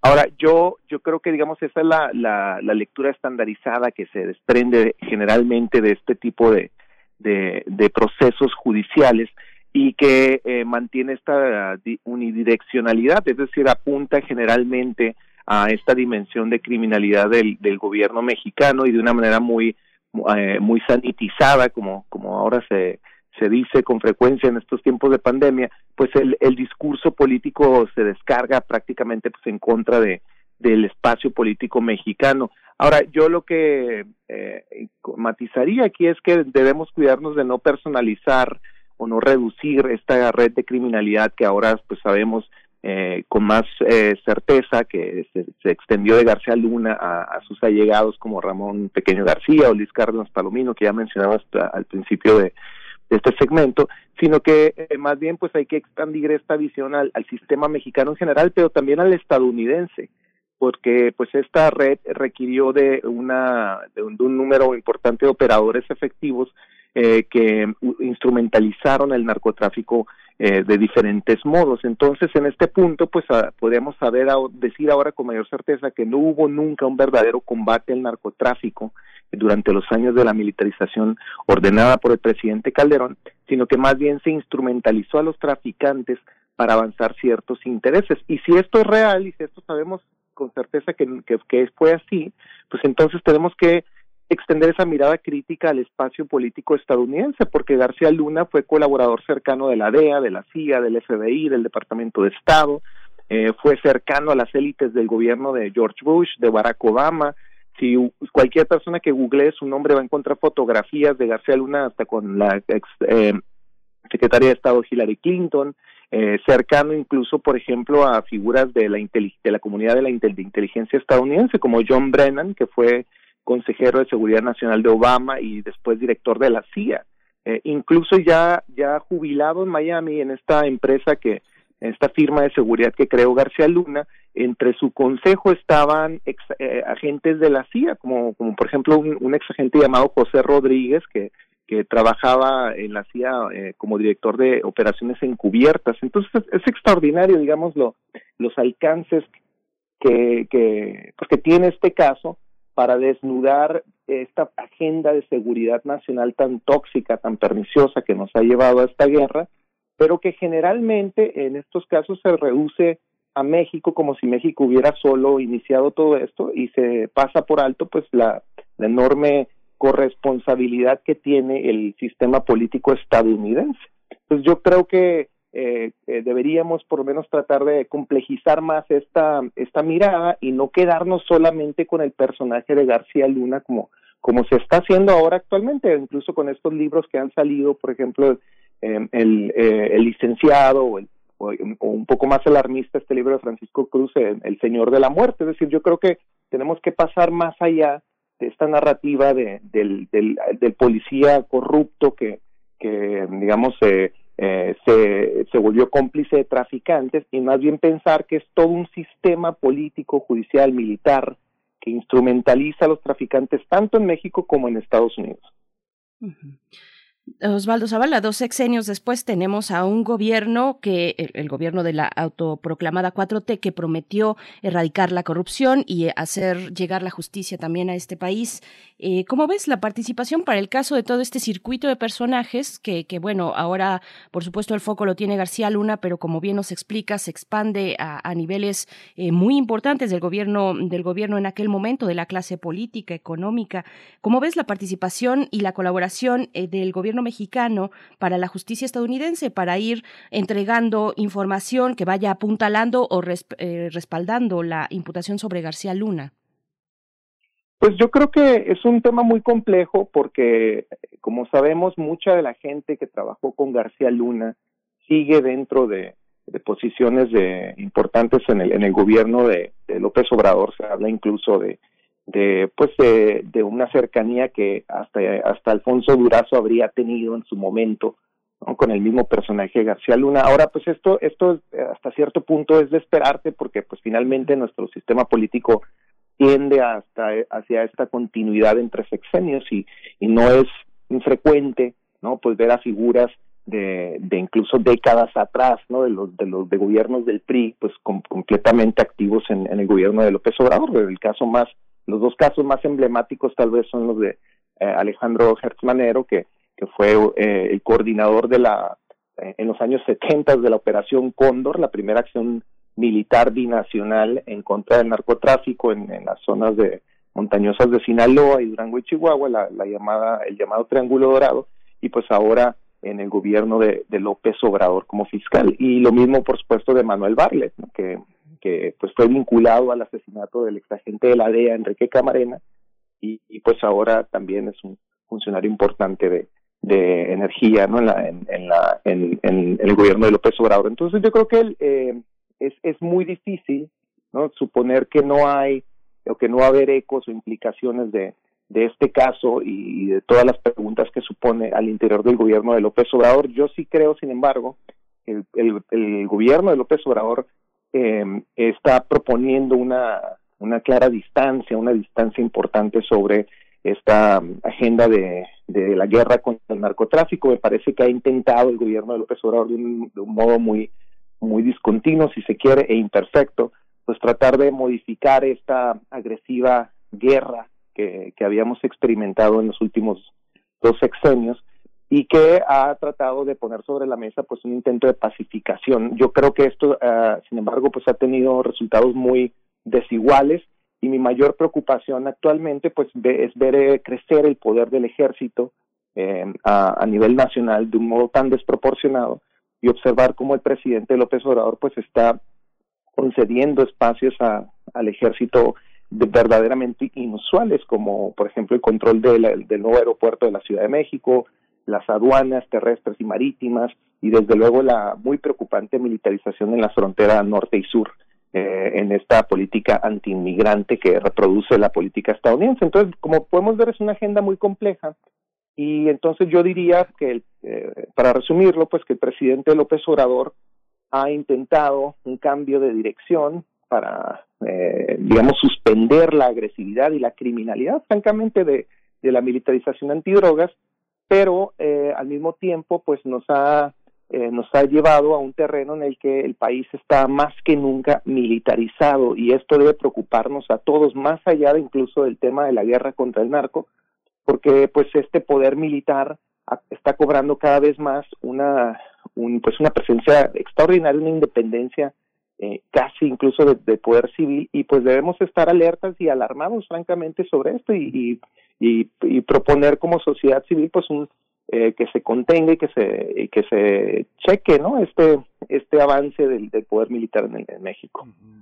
Osvaldo tú ha sido incansable en explicar este, este tema, pero es complejo porque eh, por una parte López Obrador ha acudido al ejército donde ya parte de estas de, de las fuerzas oscuras que todavía componen este universo que bien señalas tiene cabezas eh, respetables que hacen justicia en México, que persiguen a los criminales, pero otras que están ligadas incluso a los organismos de seguridad privada, como esta enorme empresa, este emporio que tenía Luis Palomino en, eh, en el Estado de México y desde el Estado de México ofrecía servicios de seguridad a muchos gobiernos, un, una, un, un, emporio, un emporio de seguridad.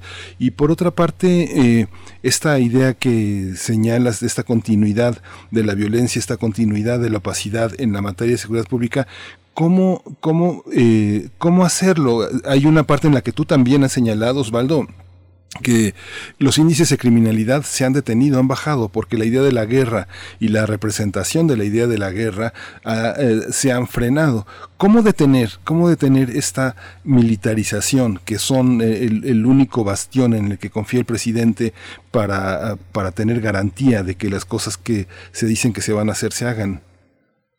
cierto, es un, es un panorama muy complicado el que tiene el presidente López Obrador y creo que también como ciudadanía tenemos que comprender y, y pues tener cierta paciencia de, de, la complejidad de, esta situación. Primero, pues recordemos que teníamos a lo largo de los últimos dos sexenios pues una profunda criminalidad dentro de las policías estatales y por supuesto la policía federal eh, y que eh, este estos cuerpos civiles de seguridad pues no solamente no estaban rindiendo su trabajo correctamente, sino que eran parte grave del problema. De ahí que de ahí se sigue que el presidente López Obrador pues esté apostando por eh, un nuevo cuerpo de seguridad con la Guardia Nacional y por eh, apoyarse en el ejército para tareas de seguridad.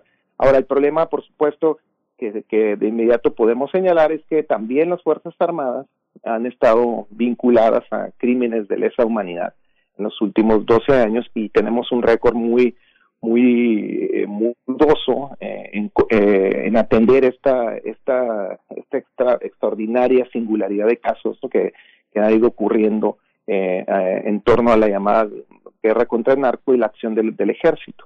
Eso por un lado. Por otro lado, como bien señalas, pues tenemos un, un mar de, de, firmas privadas de seguridad y junto con ellas, pues un fenómeno del que se habla poco en México y que eh, espero que poco a poco podamos eh, eh, hacerlo ingresar el tema en el debate público, que es el tema del paramilitarismo. Tenemos grupos paramilitares operando en México que con frecuencia se confunden con los llamados cárteles y que en realidad pues abren toda otra dimensión de la seguridad que, que apenas empezamos a discutir y pienso en, grupos como el, el llamado cártel Jalisco Nueva Generación y vemos eh, en realidad pues un convoy militar fuertemente armado haciendo un uso espectacular de, armas reservadas para el ejército, etcétera. Y pues la pregunta que se surge de que se sigue de ahí es cómo es posible que, existan estos grupos tan fuertemente armados en un país tan militarizado como el nuestro.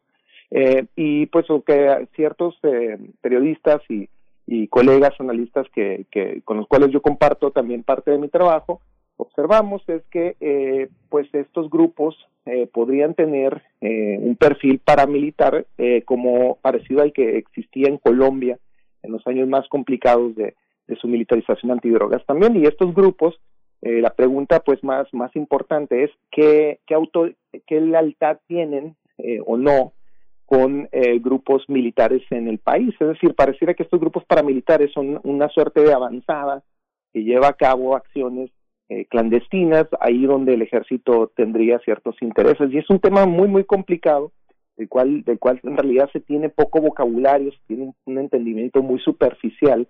Y yo creo que en parte es lo que tal vez eh, preocupa eh, al, gabinete de seguridad. Es decir, tenemos un país donde eh, muchos en muchos puntos ciegos del territorio operan estos grupos paramilitares eh, y, y, donde se, pues desafortunadamente se están llevando a cabo demasiados actos de violencia. Ahora, a pesar de todo este panorama complicadísimo, como bien señalas, vemos un, por lo menos que los índices de homicidio están, eh, por lo menos eh, conteniéndose, no, no están aumentando y eso es una noticia importante que todos debemos celebrar. Yo sí creo verdaderamente que el, presidente genuinamente se preocupa por el tema de la pacificación y creo que veremos un descenso eh, poco a poco, gradual, de, de, los índices de homicidio. Lo hemos visto en otros delitos. Entonces no, no hay razón para, para no confiar en que, eh, en que esa puede ser la dirección. Ahora, una vez que consigamos contener estos índices de homicidio, mi, lo que, como te decía, me, me parece que tenemos que pedir como sociedad pues una revisión de esta política nacional de militarización del gobierno de López Obrador y explorar juntos opciones alternativas al poder militar. Pues entender que no podemos confiar 100% ciegamente en las tareas de seguridad del ejército, sobre todo cuando tenemos claros eh, precedentes de actos de criminalidad, de crímenes de lesa humanidad, de corrupción profunda también dentro de las Fuerzas Armadas. Incluso se habla, como ya sabemos, ha habido reportes recientes de desvío de fondos eh, importantes de millones de dólares desviados de fondos, eh, desvíos de fondos en, dentro de Sedena. Y pues en, en todo esto tenemos que exigir una rendición de cuentas y sobre todo exigir pues que el, que el, gobierno civil contenga al militar y que y que eh, pues ponga un alto a, esta muy preocupante expansión de la, del poder militar en México. Fenómeno complejo y, muy diverso también a lo largo de todo el territorio mexicano, o de ciertos puntos, pues, eh, del territorio mexicano, el de los paramilitares, grupos paramilitares. Acabamos precisamente en la hora anterior eh, de conversar con Pablo Romo sobre Chenaló, sobre lo que está ocurriendo en Chiapas, que también es un punto importante. Pero mm, también eh, te pregunto, respecto al caso de García Luna, una, una reflexión amplia sobre lo que significa y qué representa, Osvaldo, la Corte Federal de Distrito del Distrito Este de Brooklyn, que ha sido pues el escenario de juicios recientes como el de Joaquín Guzmán que tú mismo mencionabas y ahora el de García Luna. ¿Qué representa esta corte? Yo creo que este, este juicio eh, es decir, es, interesante ver cómo, cómo operan estas cuestiones en Estados Unidos. Yo, desde luego que hay una independencia del Poder Judicial en Estados Unidos que es bastante clara y marcada y no dudo que haya una voluntad seria de, de atender el tema de la corrupción oficial en, este juzgado. Ahora, independientemente de, la validez o legitimidad del proceso, que uno podría, digamos, pensar aparte, lo que, lo que sí ocurre inmediatamente, pues es una, una lectura política, que es con la que se queda generalmente en la, la ciudadanía. Eh, el juicio eh, tiene muy poca resonancia para los estadounidenses, pero tiene toda la resonancia para eh, la relación binacional eh, México-Estados Unidos. Y este juez, eh, juez Kogan, como ya recordabas, pues es un, eh, ha sido sobre todo un actor político en este, en estos procesos. Fue él el que impidió que se hablara a fondo del tema de la corrupción oficial tanto en México como en Estados Unidos, impidió en el caso del, juicio a Chapo Guzmán que se hablara de la corrupción de los agentes estadounidenses antidrogas, o sea, literalmente se censuró que se hablara de eso. Eh, y, cuando terminó el caso, pues él eh, en una eh, en, un acto así, en un arrebato de nacionalismo, dijo haberse sentido orgulloso de ser americano, así en esa, con esa palabra americano, en el en el al terminar el juicio del Chapo Guzmán.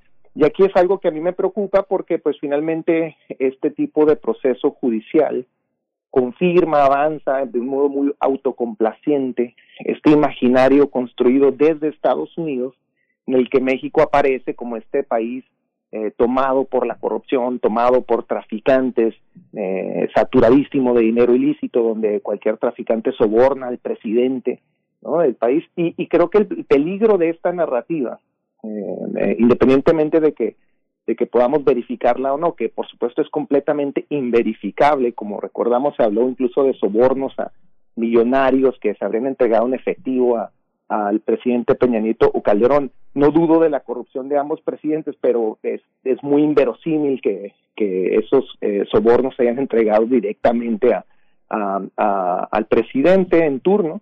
Y, y, entonces precisamente en esa eh, inverificación surge entonces lo que lo que lo que realmente domina en estos procesos que es eh, una lectura política de la corrupción en México y, y el y el riesgo de esta lectura es que reproduce otra vez esta lógica de seguridad nacional que nos nos invita entonces a aceptar eh, el hecho de la militarización en México y de la mano dura y la percepción de que tenemos que redoblar los esfuerzos para atacar al, al fenómeno del supuesto narcotráfico en el país, del, de los supuestos cárteles, eh, y, y, nos, y, crea este consenso eh, en México entre la ciudadanía de que esa es la única ruta aceptable. Y entonces a mí me parece que el, el mayor peligro de este proceso judicial, como, como fue en el caso también del Chapo Guzmán, es que crea en el país, pues prepara a la ciudadanía para que, eh, pues una vez más, eh, eh, consienta la militarización del país y el grave saldo de muerte y destrucción que esto conlleva. Es decir, pareciera que este eh, proceso judicial, como el anterior del Chapo, están, eh, eh, terminan reforzando, legitimando la, la, idea misma de la guerra contra el narco. Y creo que esto es algo que ya podemos ver con efectos claros en, el, en México, con la visita de la DEA, con la unidad de inteligencia financiera que sigue con, pues activísima congelando cuentas ¿no? de, de los supuestos cárteles y por supuesto pues con la expansión del, del poder militar que, que sigue justificándose en torno a su combate al narcotráfico y el combate a los llamados cárteles. Entonces a mí me parece que eh, eh, pues en, en, conclusión, ¿no? Eh, sumando todos estos, eh, estos eventos, pues que seguimos atrapados en esta lógica de guerra y que a pesar de que Estados Unidos como sabemos, es el mayor consumidor de drogas, el, el, país que más armas per cápita tiene en el mundo. Eh, la guerra la vivimos nosotros, la guerra, los muertos, los cadáveres los ponemos nosotros y ellos son los que ponen las reglas, los juicios, las acusaciones. Y pues me parece que no, no podemos todavía encontrar desafortunadamente una salida a, a la agenda, a la violentísima agenda de seguridad nacional que Estados Unidos eh, propulsa y financia literalmente incluso con dinero eh, eh, directo de, de, su país eh, y que nos instiga a este escenario de guerra que no hemos podido eh, superar. Osvaldo, eh, una, última pregunta. Estamos ya desgraciadamente en el, en el cierre de esta conversación, pero eh, ante el escenario que, que, propones también, eh, la prensa ha sido como un factor muy importante. La persecución de periodistas por grupos de interés en el interior del país es, es, abrumadora. La cantidad de amenazas y la fragilidad de los colegas periodistas en el interior, malas condiciones de trabajo, sumamente expuestos puestos, sin recursos económicos, con pocos recursos en general para movilizarse, un frágil acceso también a la información gubernamental. Esta, esta y, la, y, la, y la gran, enorme difusión de grupos que son dueños de pequeñas radiodifusoras, televisoras, pasquines, pe, periodiquitos, periodicotes, toda esta parte, ¿cómo se enfrenta desde el periodismo cuando hay tanta dificultad de acceder a información que eh, han logrado ocultar cuando no hay esa transparencia para poder investigar y cuando se hace, pues ya sabemos lo que pasa con los periodistas, ¿no? ¿Cómo está pues esa sí, situación?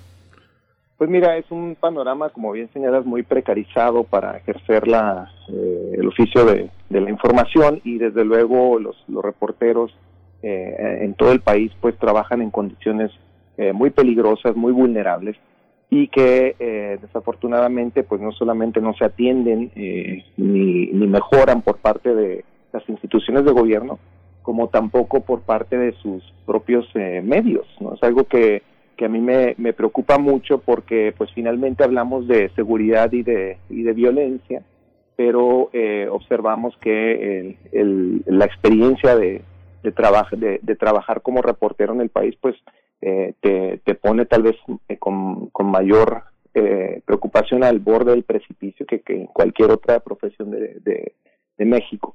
Ahora, eh, con todo esto, yo creo que también tendríamos que eh, señalar la, pues sí, la, la omisión que generalmente experimentan los reporteros con relación a sus propios medios. Son, son muchas veces los propios patrones los que pagan mal, niegan incluso eh, las prestaciones de ley y eh, orillan a sus reporteros a un, a un ritmo de producción brutal que, que pues produce, como sabemos, pues, un periodismo muy, muy poco profesionalizado, muy y, lleno de, de pues sí de problemas y de y de y de una cobertura muy deficiente. Yo creo que esto también pues ha orillado en parte la eh, la hostilidad y las críticas que que ha que ha desatado el presidente de un modo también muy preocupante desde su desde sus ruedas de prensa mañaneras entonces digamos que no es un panorama nada nada óptimo para ser reportero eh, y que no hay en realidad un, un espacio donde guarecerse para para protegerse o para, para poder ejercer con, con mayor cuidado su, su profesión. Y, y yo creo que esto en realidad pues se puede decir de, de, prácticamente todo el país. Vivimos un, un momento de inseguridad muy profundo, pero que, eh, que creo, insisto, que eh, por lo menos en este gobierno hay una preocupación genuina para, para eh, pensar el tema de la seguridad. Yo creo que el presidente genuinamente también se preocupa por la seguridad de los de los reporteros independientemente de su hostilidad. Y yo creo que entonces eh, por lo menos podemos eh, como sociedad plantearnos una pregunta más, más mm, de mayores alcances en torno al, al, complejísimo tema de seguridad y creo que lo hemos hecho hoy en esta discusión. Eh, y tal vez la, la, con lo que yo me quedaría de, de esta preocupación es que eh, me parece que como sociedad civil empezamos a articular las preguntas correctas y tratar de, pues sí, de, expandir este horizonte de, de, percepción del crimen y no solamente reducirlo al tema del narcotráfico, como hemos dicho ahora, ¿no? Entonces yo creo que eh, si si ven, si yo observo este panorama periodístico, si bien precarizado, yo creo que también al mismo tiempo pues hemos podido eh, escuchar intervenciones importantes de, jóvenes reporteros que están eh, por lo menos eh, eh, observando de un modo más crítico la realidad y yo creo que eso es hay que hay que cuidarlo y hay que Osvaldo Zavala, te robamos dos minutos más, nada más, eh, porque tengo una pregunta que, que es muy amplia, eh, digamos, eh, en cuanto a, al trabajo que has venido haciendo tú. Te pregunto, que después de lo que se ha develado con García Luna, su detención, su imputación, eh, y al paso de los años, después de la publicación de Los cárteles no existen, ¿qué te dice? ¿Qué te dice este momento? ¿Qué te, qué te dice eh, lo que está ocurriendo en la Corte de Nueva York? Eh, todo lo que se ha develado y lo que faltaría, mucho más, mucho más complejo, como lo mencionas, pero ¿qué te dice respecto a lo que eh, tú, el planteamiento que desarrollaste en Los cárteles no existen? Mira, cuando empezó el gobierno de Andrés Manuel López Obrador, él hizo muy claro su deseo de, de poner un, un, alto a la agenda de, de, seguridad nacional estadounidense que se expresaba como esta guerra contra el narcotráfico. Entonces él habla incluso pues de suspender la guerra, eh, de no continuar con estos operativos, de, de, de bueno, no sé si soy yo o, o, es que perdimos la comunicación. Yo creo que algo pasó, perdimos la comunicación porque se hizo un silencio, un silencio sí. sepulcral. Sí que nos dejó. Bueno, eh, es, es, al... estaba, estaba con una serie de llamadas entrantes Os, Osvaldo en su teléfono. Si no regresamos en estos eh, cuatro o cinco segundos, pues, y seguro que él nos está escuchando, le agradecemos, le agradecemos su participación. Osvaldo Zavala es un periodista, profesor de la Universidad de la Ciudad de Nueva York, autor del libro Los cárteles no existen. Es un colaborador en distintos eh, espacios muy importantes, eh, entre ellos el de nuestro colega Julio Hernández, Julio Astillero, que ha desarrollado un espacio muy importante de discusión en la web que, en el que Osvaldo colabora muy a menudo en mesas de periodistas. Pero bueno, nos vamos a ir con música, Berenice. Nos vamos Así a ir. Es con eh, Seth Gliar, eh, If It Wasn't For You. Es de Estados Unidos, va a estar en el Cervantino, así que vamos eh, con esta probadita.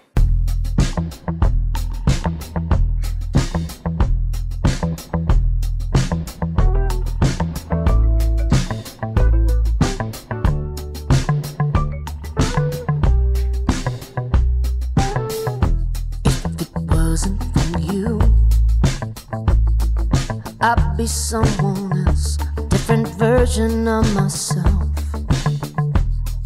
Before I even knew the door that you blew open changed forever in a moment.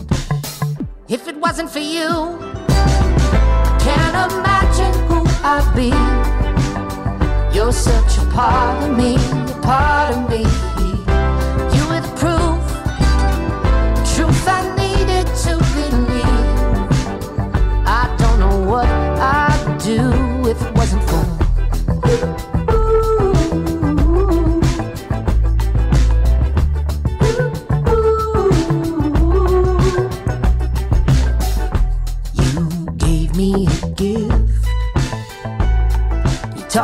To be stronger when you puncture through the armor.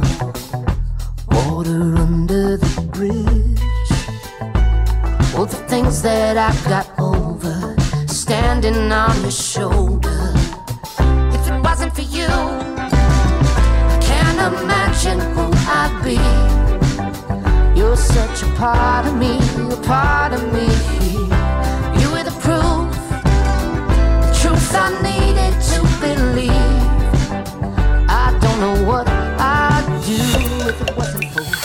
Primer movimiento. Hacemos comunidad. Nota Internacional. Con la presencia del ministro de Exteriores ruso, Sergei Lavrov, quien funge como mediador, los jefes de las diplomacias de Armenia y Azerbaiyán acordaron el pasado sábado en Moscú poner un alto al fuego a los enfrentamientos armados que iniciaron el pasado 27 de septiembre en Nagorno-Karabaj. Tras una discusión de casi 10 horas, se estableció un cese de los combates por motivos humanitarios, lo que debería permitir un intercambio de prisioneros y la recuperación de los incontables personas, personas fallecidas que ha provocado el enfrentamiento. El pacto incluye cuatro apartados entre los que figura la continuación del diálogo bajo el llamado Grupo de Minsk, el cual está liderado por Rusia, Estados Unidos y Francia y que tiene como objetivo conseguir un acuerdo pacífico. Sin embargo, las fuerzas de ambos países continuaron los combates en la zona de Nagorno-Karabaj. Las autoridades de esas naciones se acusaron mutuamente de violar el alto al fuego humanitario. Sí, eh, por su parte, la Unión Europea manifestó preocupación por las violaciones a la tregua entre Armenia y Azerbaiyán. Josep Borrell, representante del bloque europeo para la política exterior, invitó a las partes a iniciar sin demora negociaciones reales bajo los auspicios del Grupo de Minsk. Vamos a conversar esta mañana sobre la evolución del conflicto entre Armenia y Azerbaiyán. Este día nos acompaña una vez más a través de la línea de primer movimiento Rainer Matos Franco. Él es internacionalista por el Colegio de México. Actualmente cursa el doctorado conjunto en Historia Global e Imperial de la Higher School of Economics de San Petersburgo y la Universidad de Turín. Es autor de los libros Historia Mínima de Rusia y Limbos Rojizos, La Nostalgia por el Socialismo en Rusia y el Mundo Postcomunista, ambos publicados por el Colegio de México. Bienvenido una vez más, Rainer Matos Franco. Eh, gracias por estar aquí con nosotros. Hola, Bernice Miguel Ángel. Gracias a ustedes por tenerme aquí de nueva cuenta. Es un placer. Gracias, Rainer Matos eh, Franco. Este conflicto, ¿cómo entenderlo? ¿Cómo traducirlo a una realidad como la nuestra? Parece como una, una historia del pasado, pero hoy.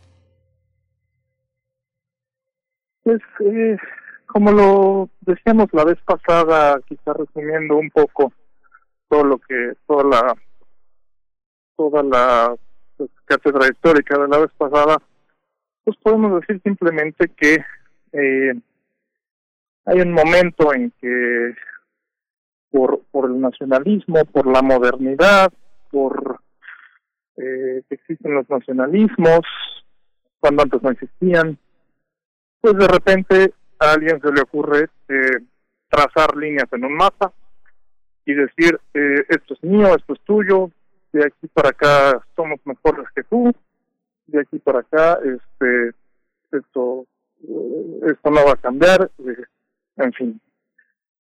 Eso pasa con el nacionalismo cuando se politiza y eh, en este en este caso así ocurrió, pero también pasó algo interesante que pues fue el, el, poder soviético que junto con los locales a principios de los años 20 del año pasado, digo del siglo pasado, hace 100 años, eh, pues decidieron trazar esas líneas y decir, pues de aquí para acá va a ser una una nueva comunidad política que se llame República Azerbaiyán y de aquí para acá va a ser una nueva comunidad política que se llame República de Armenia.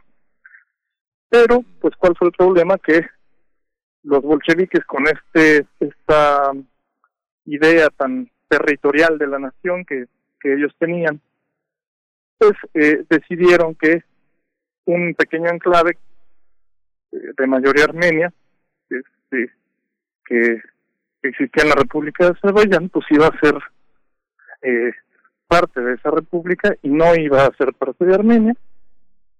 Y eh, decidieron simplemente a esta pequeña república que se llama Nagorno-Karabaj en ruso, eh, otorgarle el estatus de república autónoma dentro de la República de Azerbaiyán. Eso pasó hace 100 años y pues hoy vemos en parte las consecuencias. Digo en parte porque eh, no es lo mismo el año 1917 que el año 1991 cuando se desgaja la Unión Soviética, el año 2020. No podemos simplemente eh, extraernos y abstraernos de los contextos históricos y las contingencias que en estos últimos 100 años han, han eh, avanzado, la modernidad, la, la urbanización, eh, otra vez el nacionalismo, a finales de los 80, cuando la Unión Soviética cae, y en parte cae precisamente porque el centro se vuelve débil y pues la alternativa a ese centro federal pues es un discurso nacionalista muy fuerte. Eh, entonces, muy muy brevemente, pues para para recapitular, en 1991, cuando cae la Unión Soviética, eh, ya venían en los tres años anteriores una, una serie de eh, alegatos, de diatribas, de discursos que iniciaron con esa pequeñísima República Autónoma de Nagorno-Karabaj, que en armenio se llama República de Artsaj, eh, para reivindicar su, su nacionalidad armenia y su incorporación a la República Armenia desde 1988 y eh, pues en realidad Azerbaiyán no no lo permite. Y ya a partir de 1991 cuando ya hay eh, repúblicas independientes pues ese pequeño enclave queda dentro de Azerbaiyán. Y vienen todos los problemas imaginables porque Azerbaiyán no permite que esa, que esa pequeña república se escinda de su territorio y Armenia, por el contrario, eh, considera que se le puede no solo apoyar, sino eh, últimamente incorporar a la propia Armenia. Entonces viene una guerra de algunos años que termina en el 94 y finalmente Armenia la gana, podemos decirlo así, porque Armenia no solo logra que esa república de Artsaj sea eh, independiente de facto, sino que también Armenia logra establecer un, una especie de cordón eh, alrededor de esa de esa república eh, con territorios que Armenia ocupa de Azerbaiyán. O sea, tenemos un doble escenario en el que hay una república que es de facto independiente, con 99% de armenios o de población armenia dentro de Azerbaiyán, y por otro lado, territorios alrededor de ella, dentro de Azerbaiyán, que están ocupados por Armenia. Entonces, es bastante complejo el, el asunto y lo que hemos visto pues en los últimos en las últimas dos semanas desde la última vez que hablamos pues fue un intento de Azerbaiyán quizás no de no de no de intentar incorporar todo el reincorporar todo el territorio este de facto a su propia república pero sí de, de hacer algo porque los precios del petróleo se están cayendo y eh, Azerbaiyán depende en un 80% del petróleo del mar Caspio y porque eh, las circunstancias lo permiten, porque Azerbaiyán tiene un gran aliado que es Turquía, eh, cuya, cuya lengua, el azerí y el turco, pues son eh, casi completamente mutuamente inteligibles. Eh, los dos son poderes islámicos, los dos son repúblicas en, en teoría seculares, islámicas, y Armenia pues es el gran enemigo de los turcos en esa en esa pequeña región, ya sabemos por qué, porque pues vino el, genocidio armenio perpetrado por los turcos hace 105 años, en 1915. Eh, lo que vemos en estas últimas semanas pues fue un intento de Azerbaiyán por por hacer algo, por en un contexto económico interno eh, difícil, sensible, con pandemia, con un mundo inestable y con una Turquía eh, en ascenso que está tratando de, pues de, definir su espacio inmediato, de intervenir en Siria, de intervenir en Libia, eh, pues tiene una tiene una grandísima eh, un grandísimo incentivo para llevar a cabo este tipo de, de acciones. Entonces, pues lo que ha hecho Azerbaiyán es pues intentar lo más que pueda recuperar algo de territorio.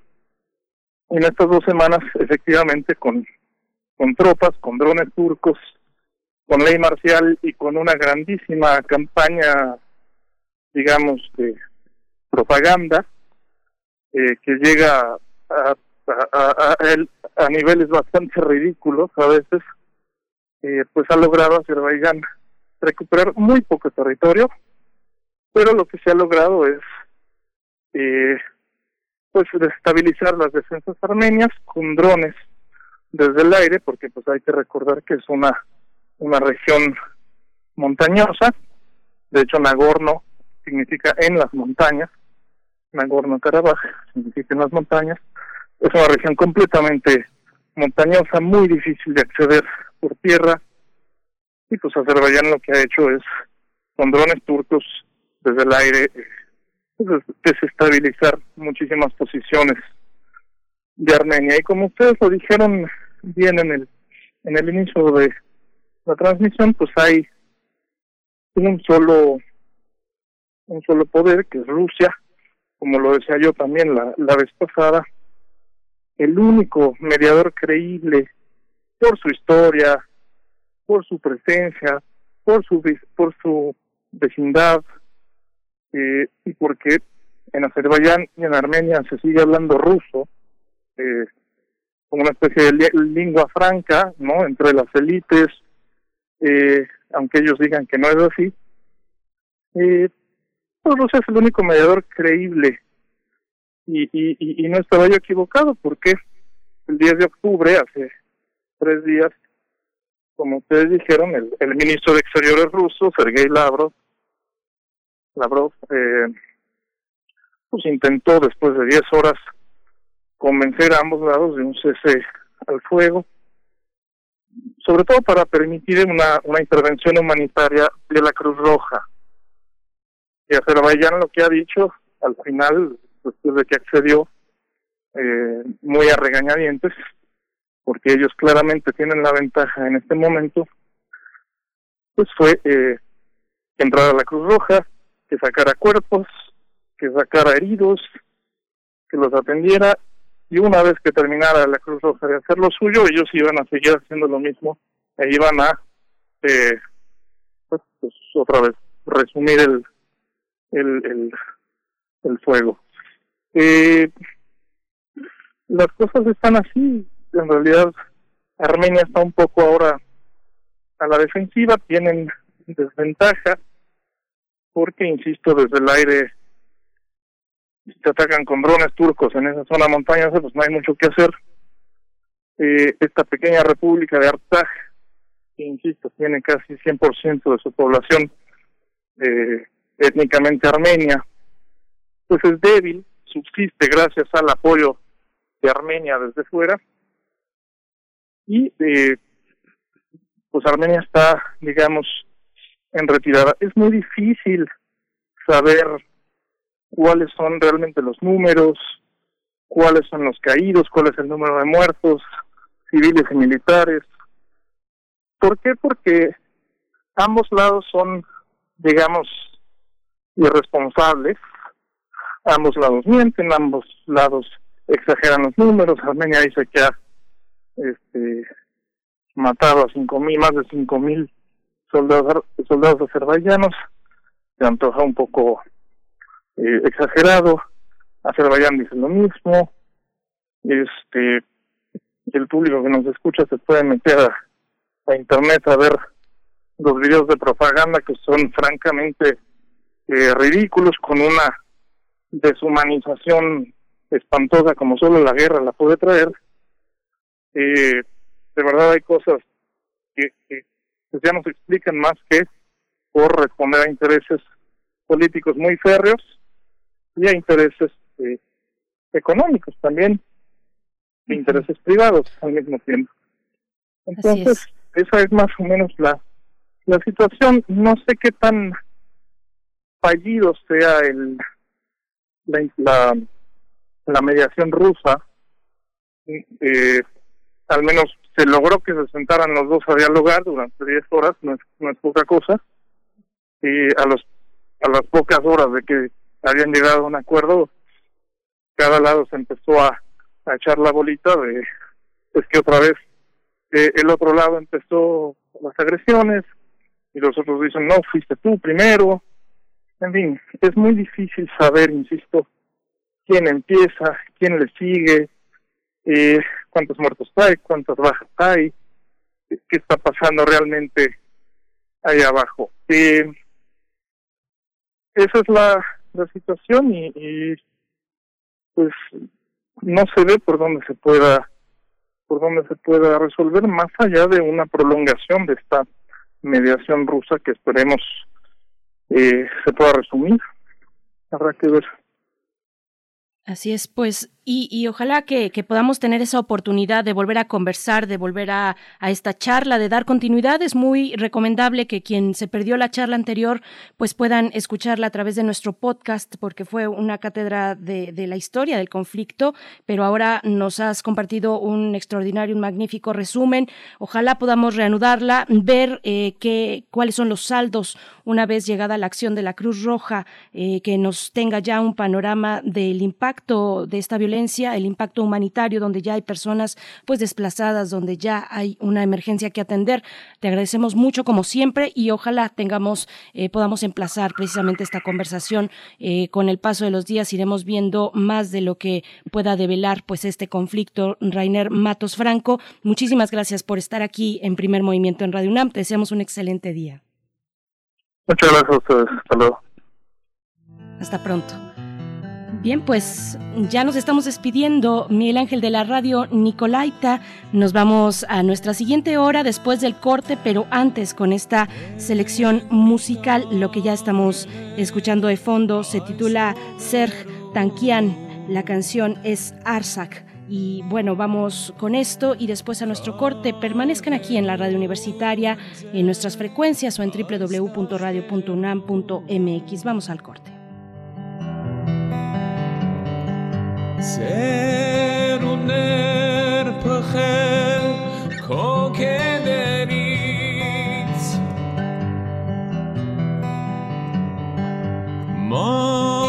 մոնուկներ ծնվել քո լերներից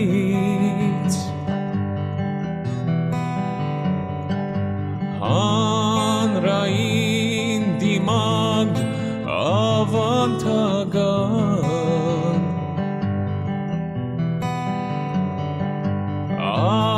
Azadakh Ragan Baikar Gamma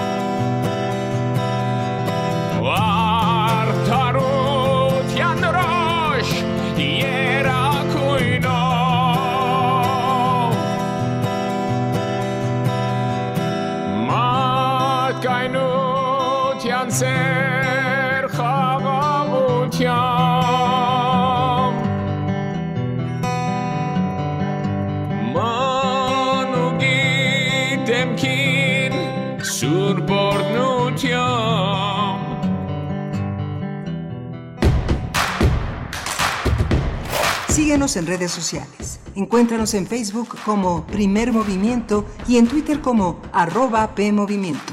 Hagamos comunidad.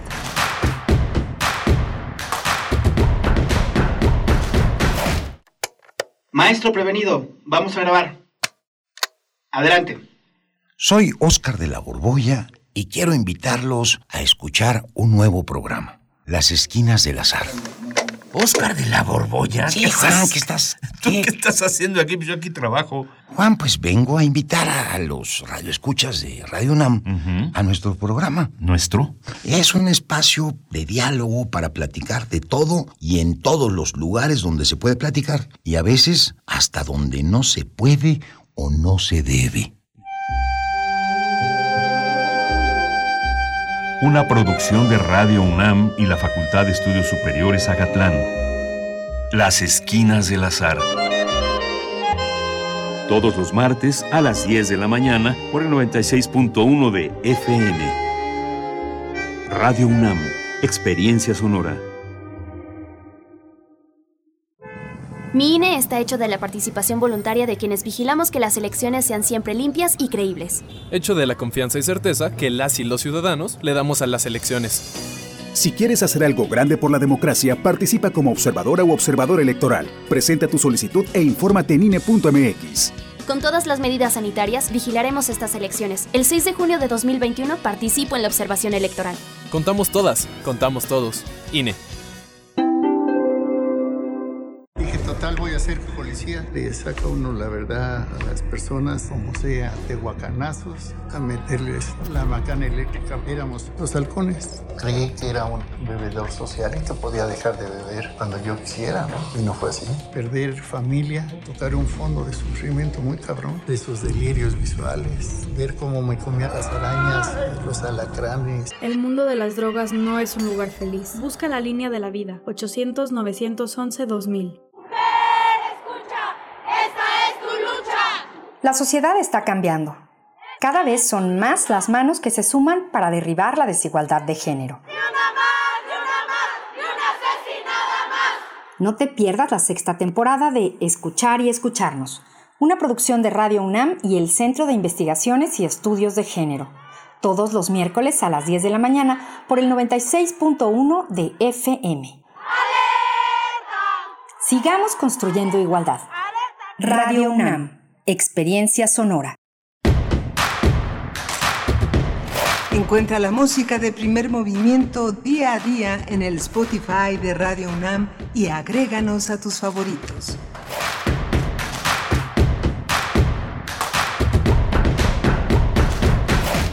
Ya volvimos después del corte para iniciar nuestra tercera hora de transmisión de aquí hasta las 10 de la mañana. Gracias por permanecer en Radio UNAM, por eh, darnos la, oportun la, oportunidad de hacer comunidad cada día de manera cotidiana a través de la radio.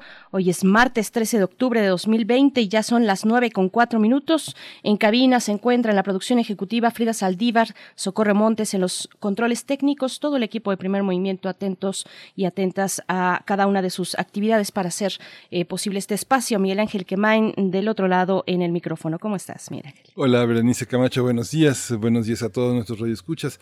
Pues hemos tenido un programa francamente interesante. La, conversación que sostuvimos esta mañana sobre el Festival Internacional Cervantino con su directora, con Mariana Aymerich Ordóñez, es, es, importante porque es uno de los festivales más importantes del mundo y la sede de Guanajuato, ahora virtual, eh, pues eh, tiene un alto significado, sobre todo que eh, obliga a reflexionar el valor que tiene un enorme festival como este en la vida de un Estado en 2000, eh, cuando regresó Fox, cuando Fox estaba en el poder, intentaron hacer de Guanajuato, del festival, una propiedad de Guanajuato. Eso no se puede porque es una eso no se pudo.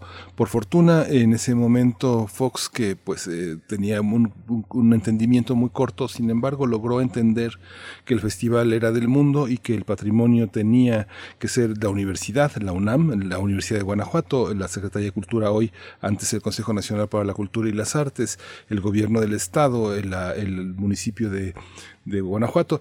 En fin, eh, una conversación que vale la pena escuchar y la producción, o sea, Frida Saldívar, hizo una selección muy importante de música que va a estar en este festival, que usted la puede volver a escuchar.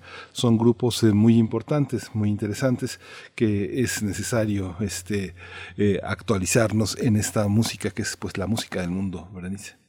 Por supuesto, la selección musical de esta mañana, eh, la curaduría musical a cargo de Frida Saldívar ha sido precisamente en torno a este festival, a esta edición del Festival Internacional Cervantino. Y bueno, ahora que se presenta de manera digital, a mí me da la oportunidad de, de poder recomendarles una vez más que se acerquen a la encuesta que publicó ya y que está vigente, una eh, encuesta sobre nuestros hábitos de consumo publicada por la Coordinación de Difusión Cultural de la UNAM, eh, también el Instituto de Investigaciones Sociales la Coordinación de Humanidades, por supuesto, y bueno, es una encuesta nacional sobre hábitos y consumo cultural que yo creo que al, paso es una encuesta un poquito extensa, eh, unas nueve hojas que se van muy rápido, unas nueve páginas virtuales que se van muy rápido por, porque, pero que nos podemos detener en el sentido de hacer una reflexión respecto a nosotros mismos, a nuestros propios hábitos de consumo cultural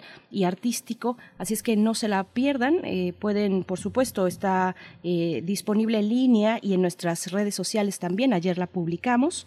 Eh, eh, se responde en no, pues no más de 10 minutos y tendremos la oportunidad de, de, participar en ella hasta el próximo martes 20 de octubre. Pues ahora viene el Cervantino precisamente en este formato digital del 14 al 18 de octubre y pues es bueno hacer esta reflexión sobre cómo nos ha marcado la pandemia respecto a nuestros hábitos de consumo de cultura en estos, en estos momentos.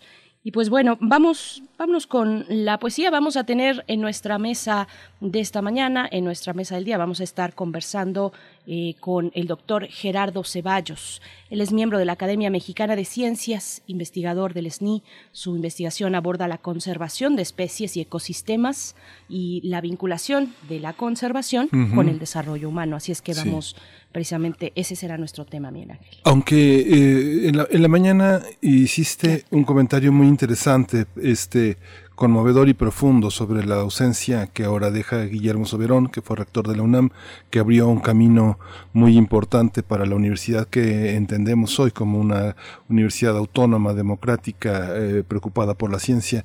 Este, te dejo la palabra, Berenice, porque hay, hay, muchas cosas de la rectoría de Soberón, de su trayectoria, que es importante recordar. Lo hicimos esta mañana, pero lo hacemos nuevamente.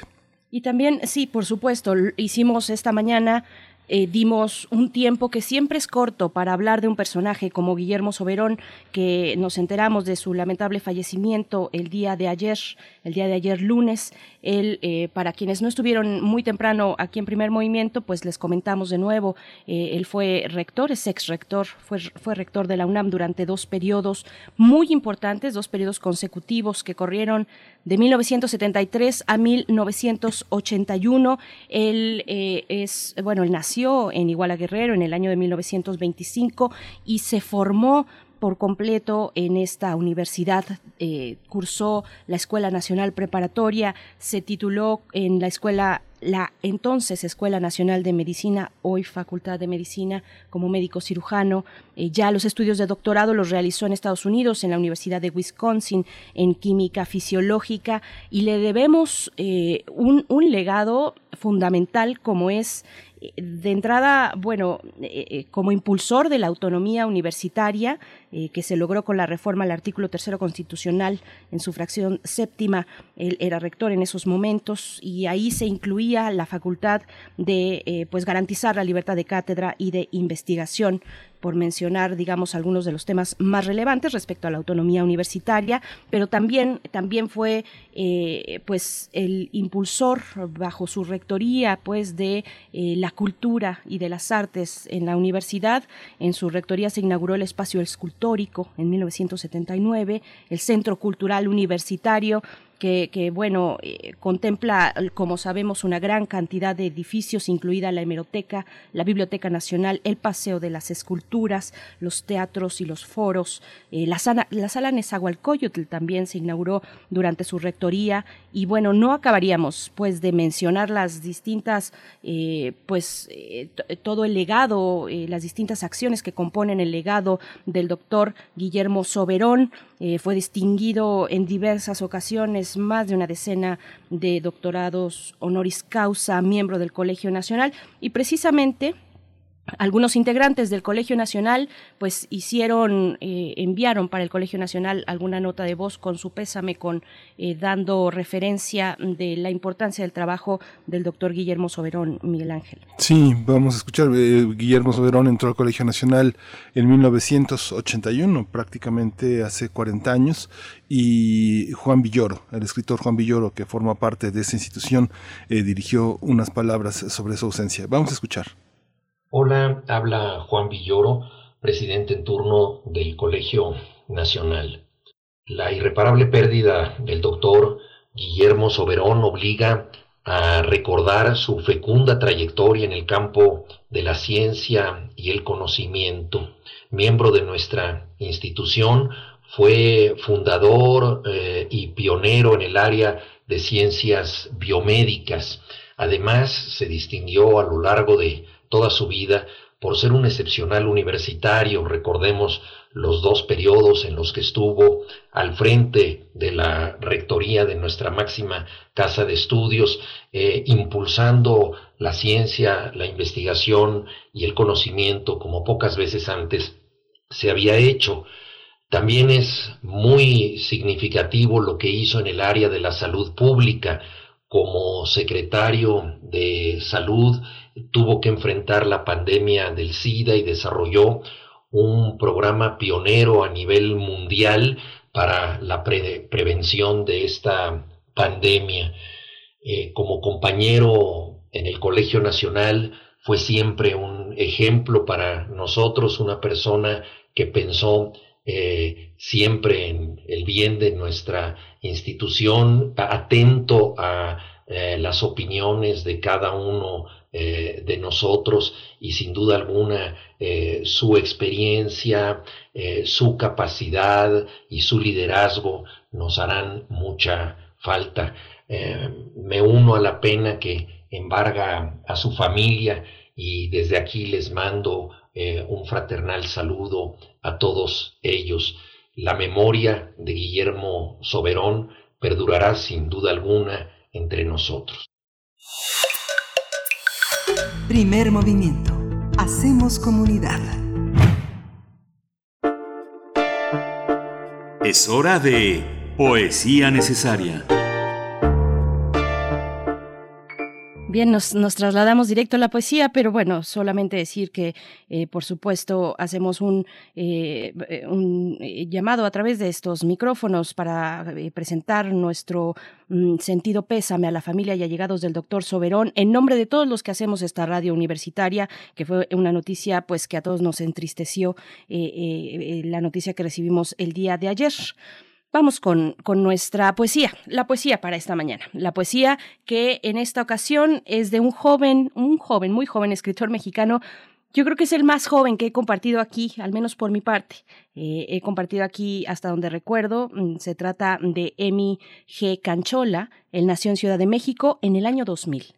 Eh, estudió creación literaria y cursa la licenciatura en antropología social en la Autónoma de Yucatán y ha merecido mm, distintos premios y menciones como el séptimo premio iberoamericano de poesía joven Alejandro Aura de este año, 2020, el concurso nacional de expresión literaria La Juventud y la Mar de 2016 y otros también que acompañan su carrera, eh, que, se ve eh, prometedora pues en el ámbito de las letras. Vamos a leer, voy a leer el poema titulado Fotografía del Embés, que consta de dos partes eh, breves. Voy a dar lectura a las dos partes. Y luego escucharemos en la música una artista colombiana del Chocó, de la región del Chocó. Ella se llama Maviland y la canción es ¿Qué tú quieres? Así se titula. Pero vamos con la poesía Fotografía del Embés. Emi Canchola es el autor. Fotografía del Embés. A. Me esfuerzo por contener la lluvia, aprieto los dientes y mis ojos de rama seca miro fijamente a la cámara. Mi niña, dice la muerte, enderezada la espalda, con el dedo más ciego de su amo, oprime el obturador. Mi tumba es esa fotografía de truenos y nubarrones. Ve. En esta casa no hay puerta, se entra por los ojos, no hay luz eléctrica ni muebles, hay silencio y una niña de piernas cruzadas que dice que el anverso no existe. La fotografía no miente, a pesar del blanco y negro, algo en esos muros de carne huele a ramaje y humedad. La niña dice de nuevo que no existe el anverso. Yo, dice ella, no habito la casa. Yo soy la casa.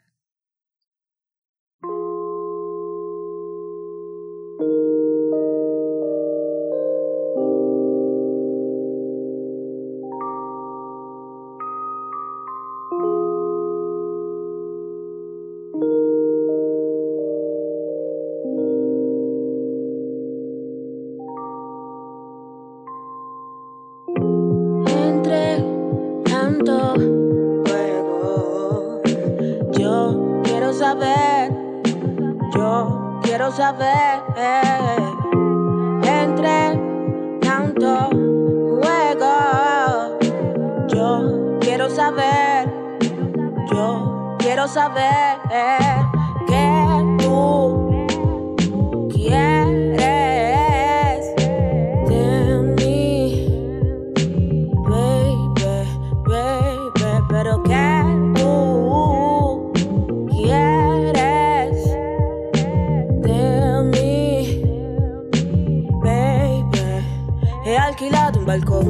para ver tu show, el drama de siempre en distinta función. ¿Y qué nos pasó? ¿Y qué nos pasó? Dime qué nos pasó, qué te pasó, que perdimos todo lo que el tiempo logró entre tú y yo. Y se nos escapó de a poco lo mucho que teníamos. Siempre ha sido un juego de locos resolver la operación. Donde uno y uno no son dos. Ah, ah, ah. Donde uno y uno no son dos.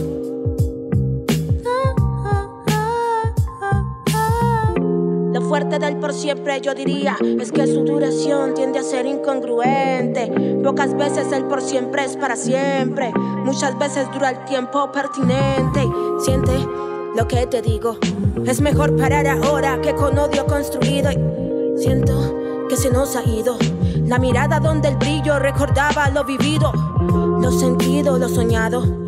Las millas de locura que he recorrido a tu lado. Yeah, yeah, yeah.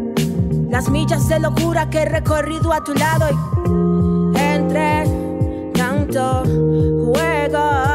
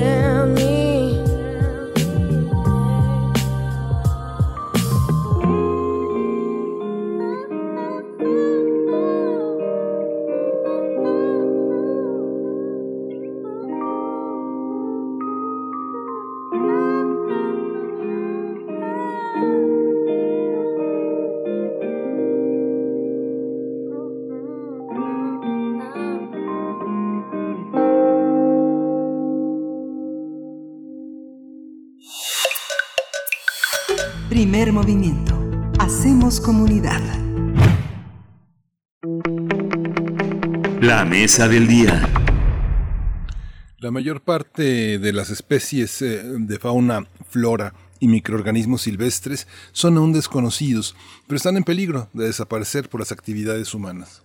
Se estima que actualmente entre el 30 y el 40% de todas las especies de plantas y animales se encuentran en peligro de extinción. Para Gerardo Ceballos, investigador del Instituto de Ecología de la UNAM, las consecuencias de la pérdida de la biodiversidad son catastróficas. Este experto señala que se han descrito alrededor de 2 millones de plantas y animales y se estima que puede haber entre 50 y 100 millones, pero si se incluyen a los microorganismos la cifra podría subir a 24 mil millones de especies. Sin embargo, algunos factores como el incremento de la población humana, los patrones de consumo y las tecnologías ineficientes han agudizado la destrucción de los ambientes naturales, el tráfico ilegal de especies, la sobreexplotación también de especies, la contaminación, la introducción de especies exóticas y el cambio climático. Ante la llamada sexta extinción masiva, Gerardo Ceballos afirma que tenemos todavía tiempo para frenar este proceso, pero advierte que solamente tenemos los próximos 15 años para implementar acciones para restaurar la diversidad biológica. Pues vamos a conversar sobre la extinción de especies y los esfuerzos para revertir esta situación nos acompaña el doctor Gerardo Ceballos a través de la línea. Él es licenciado en biología por la UAM, maestro en ecología por la Universidad de Gales y doctor en ecología por la Universidad de Arizona. Es miembro de la Academia Mexicana de Ciencias e investigador nacional 3 del SNI. Su investigación aborda la conservación de especies y ecosistemas y su vinculación con el desarrollo humano. Bienvenido esta mañana una vez más, doctor Gerardo Ceballos. Gracias por estar aquí. Buenos días, buenos días. Muchas gracias a ustedes. Doctor Ceballos, qué, qué, qué, gusto tenerlo nuevamente. Eh, a, veces eh, la indagación que usted ha realizado podría, podría espantar a muchos, pero en realidad es una manera de alentarnos a no bajar la guardia, a estar atentos. ¿Y cómo enfrentamos esta sexta extinción masiva? ¿Cómo toca a México y cómo México eh, fuera de las fronteras que la, la naturaleza no las conoce, cómo, cómo nos involucramos en esta, cómo, cómo afecta lo que hacemos en México al resto del mundo. Mira, claro que sí. Bueno, en primer lugar, como tú dices, los datos son muy contundentes, son muy fuertes. En esto, eh, en mi laboratorio somos líderes en el mundo en el tema. Y bueno, no me queda más que eh, ser uno eh, enormemente cuidadoso en decirlo, pero también ético en decir la magnitud. Y bueno, México es parte de este rompecabezas que llamamos planeta, y en este rompecabezas, bueno, eh, lo que pasa en México afecta al mundo y lo que afecta al mundo afecta a México. Eh, en realidad, eh, México es un país de los eh, cinco países más diversos en plantas y animales eh, silvestres en el planeta.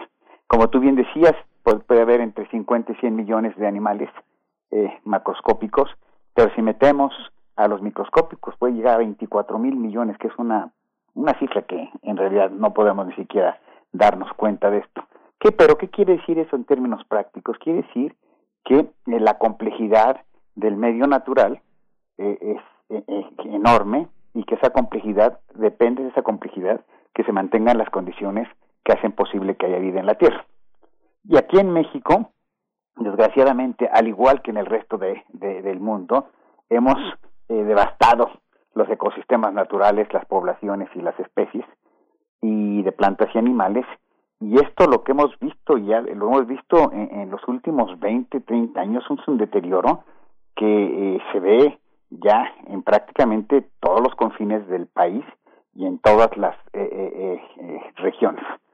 Y nosotros nos hemos dado cuenta, por ejemplo, si tú viajas a Acapulco o viajas en coche a Veracruz o a muchos lados, eh, podemos ver que el paisaje en realidad ahora está muy deteriorado. Se ven pedazos de bosques, pedazos de selvas, pedazos de matorrales, pero no se ven en esa extensión que teníamos hace 20 años. Y lo que ha pasado en México y en el planeta es que, es que hemos destruido, fíjate, en 1960 había aproximadamente el 70% de todos los ambientes naturales en el planeta incluyendo México. Actualmente tenemos alrededor del 34%. Es decir, del 100% de los ambientes naturales nos quedaban el 70% eh, hace, eh, en 1960, 1965, y ahora solamente el 34%. Eh, en México lo que ha pasado, por ejemplo, hemos destruido las selvas de una manera vertiginosa.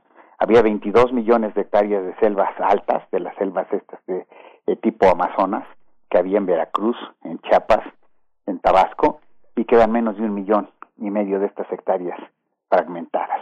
Es decir, las acabamos, acabamos 21 millones de, de, hectáreas de estas selvas. Y así podía yo decirte los matorrales, los manglares, los bosques. Y todo esto, cada vez que estamos perdiendo estos ecosistemas, estamos perdiendo a las especies, estamos perdiendo a las funciones. Yo he reiterado mucho que hay muchas razones para mantener a la diversidad biológica pero una de las razones es que sin diversidad biológica no puede haber vida en la Tierra. Y México, al igual de que somos entonces uno de los países más diversos del planeta, también somos uno de los países que tiene una mayor eh, eh, eh, destrucción. Yo, yo no sabía si los datos eran correctos o no, pero salió una noticia hace tiempo de que éramos el país con más especies críticamente amenazadas en el mundo. Y me puse a investigarlo y sí, desgraciadamente somos Estamos entre los dos o tres países que tienen más especies críticamente amenazadas con la extinción. Una especie críticamente amenazada con la extinción es una especie que básicamente está a un paso de extinguirse, como la vaquita marina, que quedan probablemente 20 individuos, eh, muchas especies de peces, de reptiles, de anfibios, algunos mamíferos. Y en este sentido, estas son eh, eh, llamadas de alerta. El ambiente nos está indicando con estas especies, con estos síntomas, que, está llegando a un punto de inflexión. déjame comentarles que hace 20 años dijimos que íbamos a llegar a este punto de inflexión precisamente en esta década y el punto de inflexión quiere decir es que si llegamos allí es, y lo pasamos, ya no hay manera de que regresemos en un tiempo eh, de generaciones humanas a recuperarlo. Todavía no llegamos, pero nuestras predicciones se han cumplido y van más rápido de lo que habíamos pensado. Eh, y en este sentido, bueno, ¿qué tenemos que hacer en México? México, desgraciadamente, también hemos visto que en los últimos eh, años hemos perdido la brújula. Hemos no tenemos una política pública en materia ambiental que sea fuerte, que sea correcta, que tenga métricas, que tenga objetivos serios. O sea, no hay una política, por ejemplo, de cero deforestación. Seguimos perdiendo más de 100 mil hectáreas, 120 mil hectáreas al año eh, por deforestación no planeada. Eh, y, y, en este sentido no existe un, una política seria, clara, precisa, ambiental, que nos dijera que no debía haber deforestación no planeada es decir, no que, no estuviera contemplada en procesos bien estudiados y bien organizados. Uno, no debía, debía haber una política de cero extinción. Debíamos estar transitando hacia, hacia eh, eh, eh, energías limpias. Debíamos estar tratando de que hubiera acceso a la educación, al trabajo y a la, a la salud a la mujer y a los niños, para que con esto podamos tener, em, empecemos a parar el crecimiento de la población. Hay muchos, hay muchos pendientes, pero el que a mí me preocupa más es que yo no veo ni la voluntad ni la visión de que tenemos que tener estas políticas públicas en términos ambientales que nos ayuden a cobijarnos con este marco de referencia y que nos permita tener eh, objetivos claros por un lado y métricas y acciones que nos lleguen a cumplirlos en el corto plazo. Así es, doctor Ceballos, investigadores y especialistas como usted nos dicen que aún, que aún hay esperanza, aunque mm, definitivamente no parece que estemos caminando por la ruta adecuada. Le pregunto cómo, cómo, cómo empatar, cómo hermanar el desarrollo humano con la conservación de las especies y los ecosistemas. Mira, esa es una muy buena pregunta, pero lo primero que tenemos que hacer es entender que no puede haber desarrollo, un desarrollo sostenido, si seguimos destruyendo el medio ambiente. Eso es imposible. Entonces, lo primero que tendríamos que entender es que para mantener el desarrollo del país, que es fundamental para eh, mantener la estabilidad política, económica y social, debemos tomar en cuenta al medio ambiente como uno de los ejes rectores de este desarrollo. Se puede compaginar y te pongo un ejemplo. En México, en estos mm, eh, eh, millones de hectáreas de selvas que han sido destruidas y que se dedican actualmente a pastizales para mantener ganado, con unas ganancias raquíticas, con muy poca diversidad, podíamos realmente nosotros empezar a transformarlos y, y, recuperar selvas, bosques, etcétera, de una manera en que, por ejemplo, podíamos empezar a sembrar palma de aceite. Esta palma de aceite que está destruyendo tantos ecosistemas en el planeta todavía vírgenes, tantas selvas en Indonesia, en Borneo, en, en, Sudamérica, aquí tenemos millones de hectáreas deforestadas. Si pusiéramos cultivos como la palma de, aceite, como árboles maderables, que aunque fueran especies exóticas que no se no se vuelvan, o sea, no se establezcan, sino que puedan ser, eh, hay muchas que se que no se escapan y se vuelven una plaga, eh, de árboles que crecen como el tec muy rápido y que y que tenemos eh, va a haber una gran necesidad de de esta, de esta materia prima en los siguientes años. Y te pongo un ejemplo. En estos paisajes que llamamos paisajes eh, eh, manejados eh, en una matriz manejada de, actividades humanas, podríamos hacer una norma mexicana que dijera que por cada tres hectáreas de palma de aceite que se sembraran, podríamos recuperar una hectárea de bosque nativo, de selvas. Al final de cuentas, podríamos tener paisajes, sí, que fueran funcionales, donde tendrías actividades productivas como estas, podía haber agricultura, podía haber estos estos eh, productos como la palma, podía haber bosques, bosques y selvas recuperadas y podíamos mantener todas las selvas y los bosques que ya existen eh, con eh, la, eh, los beneficios económicos que tienen estos paisajes ya impactados por el hombre. Ese es un ejemplo. Y hay muchísimos más ejemplos que podríamos hacer. Estos, estos, estos productos, sí, que se, se sacaban de estos ambientes que están siendo recuperados, sí, podrían ser certificados, eh, que están creciendo de una manera sostenible y que están propiciando la recuperación de las selvas. Eso por un lado, por ejemplo. Eh, tenemos que entender que el crecimiento de la población se debe detener y, y la manera de hacerlo ya lo ha demostrado muchos países y muchas regiones como Kerala en la India. Para esto es importantísimo que eh, se dé acceso a la mujer a mayor educación, a servicios de salud, a trabajo. Eh, de esta manera eh, se, se, puede empezar a estabilizar la población. Eh, te pongo otro a nivel de, de cada uno de nosotros. Lo que tenemos que hacer no es tirar la toalla, no sentirnos defraudados. El problema es de tal magnitud que muchas veces nos abruma, ¿no? Es como el COVID en este momento que estamos eh, eh, encerrados y que cuidamos y llega un momento en que han pasado tantos meses que uno baja la guardia y te descuidas y te da COVID. Es el momento, tanto por ejemplo con el COVID como con eh, la cuestión ambiental, no solamente no bajar la guardia, estar más atentos y hacer más cosas. A nivel de cada uno de nosotros, bueno, eh, tú mencionaron ustedes perfectamente bien que es el crecimiento de la población, entre menos hijos tengamos mejor. Tenemos que bajar nuestros patrones de consumo, sobre todo la gente más afluente como nosotros. No necesitamos 20 pares de zapatos, nadie, nadie necesita 40 pantalones, nadie necesita tener cuatro coches o cambiar su computadora cada año. Eh, por un lado, tenemos que ser más empáticos con los que menos tienen en este país y comprar local, por ejemplo. Tenemos que dejar de eh, eh, comprar especies de animales como mascotas. Tenemos que involucrarnos, tenemos que demandarle a los senadores a los diputados, al presidente, a los secretarios del medio ambiente, tenemos que demandar y exigir y pelear que se hagan las cuestiones que, que se deben hacer. Debemos dejar de ser un país de espectadores. México, eh, me parece, eh, a pesar de que hay muchísima gente luchadora, pero me parece que en general somos un país de espectadores. Eh, es decir, vemos los cambios, vemos que están destruyendo al CONACIT, al Consejo Nacional de Ciencia y Tecnología, y, y nos quedamos viendo cuando lo que debíamos hacer es de una manera respetuosa dentro de las leyes, dentro de lo que marca la ley como correcto, demostrar, manifestar nuestra inconformidad y ofrecer soluciones. Nosotros los científicos, por ejemplo, a mí me abruma un poco ver que los científicos que trabajamos en cuestiones ambientales, en bueno, en cuestiones de ecología, la mayoría no hace un esfuerzo porque sus resultados tengan un impacto en resolver los problemas del país. Se está colapsando nuestros sitios de estudio, estamos perdiendo nuestros, nuestros bosques, los animales y las plantas que estudiamos y estamos siendo básicamente como eh, eh, eh estamos eh, viendo este desastre sin que participemos de una manera más activa. Eh, yo lo que creo es que es el momento, es un momento, me parece, y, no quisiera exagerar, que es uno de los tres, cuatro momentos más graves en la historia de la humanidad. Y de ahí eh, el peso que llevamos encima.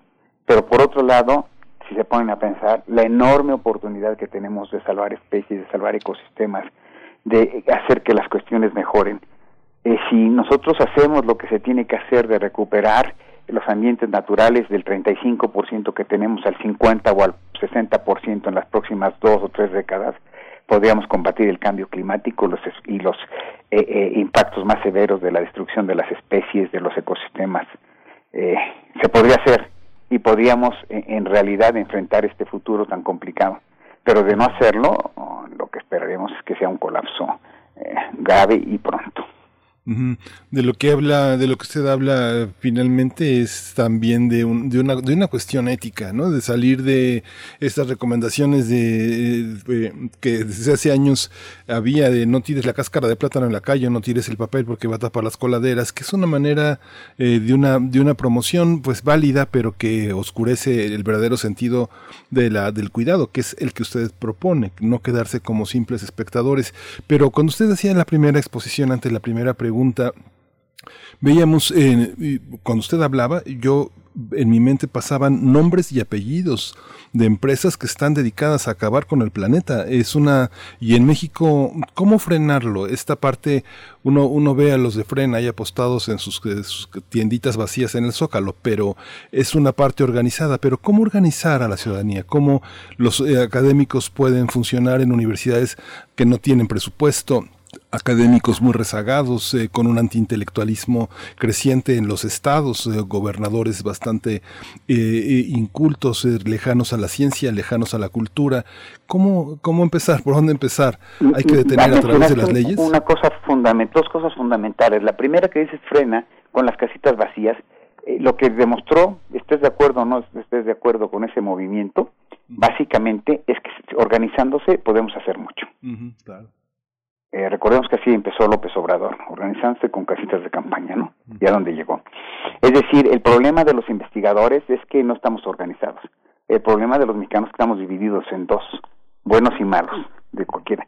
Es el momento, y por ejemplo, nosotros tenemos una iniciativa ya a nivel internacional, la de Stop Extinction, que se, va a llamar ahora People versus Extinction, en que no estamos, o sea, primero, eh, eh, es decir, tenemos que organizarnos, es decir, eh, tendríamos que ser los científicos ir ante los senadores, ante los diputados, ante los gobernadores y explicarles por qué la ciencia y la tecnología son fundamentales para mantener el bienestar de un país. No solamente es la culpa de estos, eh, eh, de, los gobernantes que no lo saben, también es culpa de que nosotros no hemos hecho un esfuerzo por que se comprenda cuál es el papel que tenemos en la sociedad y por qué es tan importante mantener, por ejemplo, la diversidad biológica eh, a mí no no te miento, pero yo he dado creo que 120, 130 eh, este, entrevistas y pláticas este año ¿no? sobre el tema.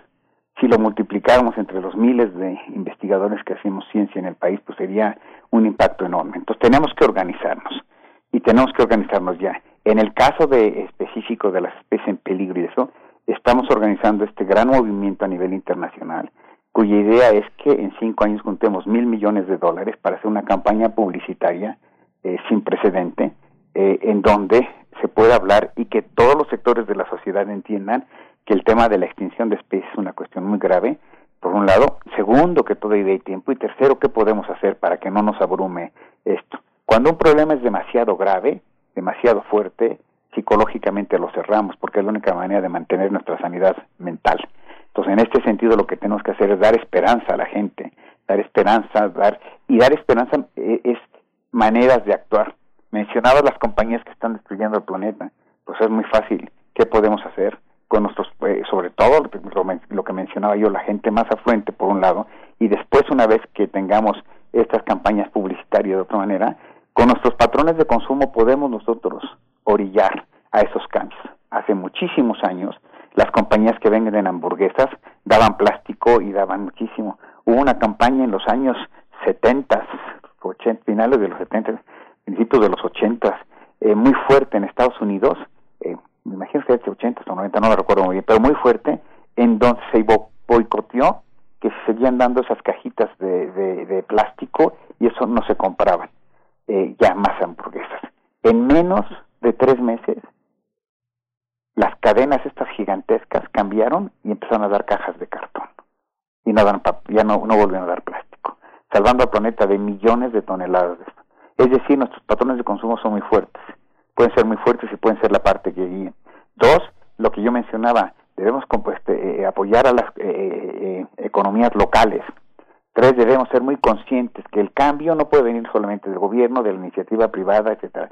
Tenemos que entender que un país como México no está formado por un gobierno, no está formado por la iniciativa privada, que son nuestros enemigos, no está formado por la sociedad, que son nuestros enemigos, nuestros amigos. La única manera que podemos de que esto funcione es que entendamos que solamente hay un México, que solamente hay un planeta, y que la única, la única manera de salvarlo y de salvarnos a nosotros y a nuestros hijos y a nuestros nietos, ¿sí? Es teniendo una visión común. Debemos dejar a un lado eh, eso de los buenos y de los malos, de los este, pobres y de los ricos, de los intelectuales y no intelectuales, y entender que la única manera de salir adelante es con estas visiones. Pero me parece, por ejemplo, que el tema de, del, ambiental podría ser un tema por ser tan noble que nos aglutine en las soluciones.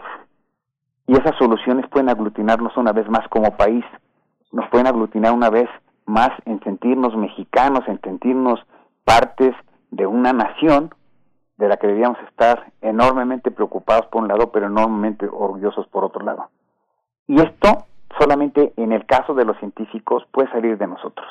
Estas iniciativas de las que te he hablado, cuando empezamos a trabajar en el ambiente no había eh, ley de, eh, especies en peligro de extinción, las áreas protegidas no, no había una comisión de áreas protegidas, todas las áreas protegidas tenían menos de un millón de dólares de presupuesto y esto ha mejorado inmensamente en los últimos 20 años, 25 años. Eh, estamos perdiendo la, la, la, guerra todavía, pero ya ganamos batallas. Es decir, tenemos que aprender de lo que ha funcionado, por un lado, y tenemos que eh, eh, cambiar lo que no ha funcionado. Eh, esta, eh, que regresando, entonces, debemos organizarnos en el, en el, sistema, en, en, el sentido de los científicos, eh, ¿cómo es posible que el gobierno, los gobernadores, la, la sociedad entienda que lo que, qué es lo que hacemos si no nos damos el tiempo, si no nos damos la, eh, eh, eh, si no le damos atención a esta gente que paga sus impuestos, eh, eh, con sus impuestos nuestro trabajo? ¿Por qué no nos damos el tiempo de, de compaginar lo que hacemos con estas soluciones? ¿Por qué no nos damos el tiempo de difundir de manera clara y simple lo que hacemos? ¿Por qué salvar especies como el jaguar o por qué salvar una selva es fundamental? ¿Por qué los bosques del de la Ciudad de México, el Nevado Toluca, son fundamentales para que haya agua en la Ciudad de México?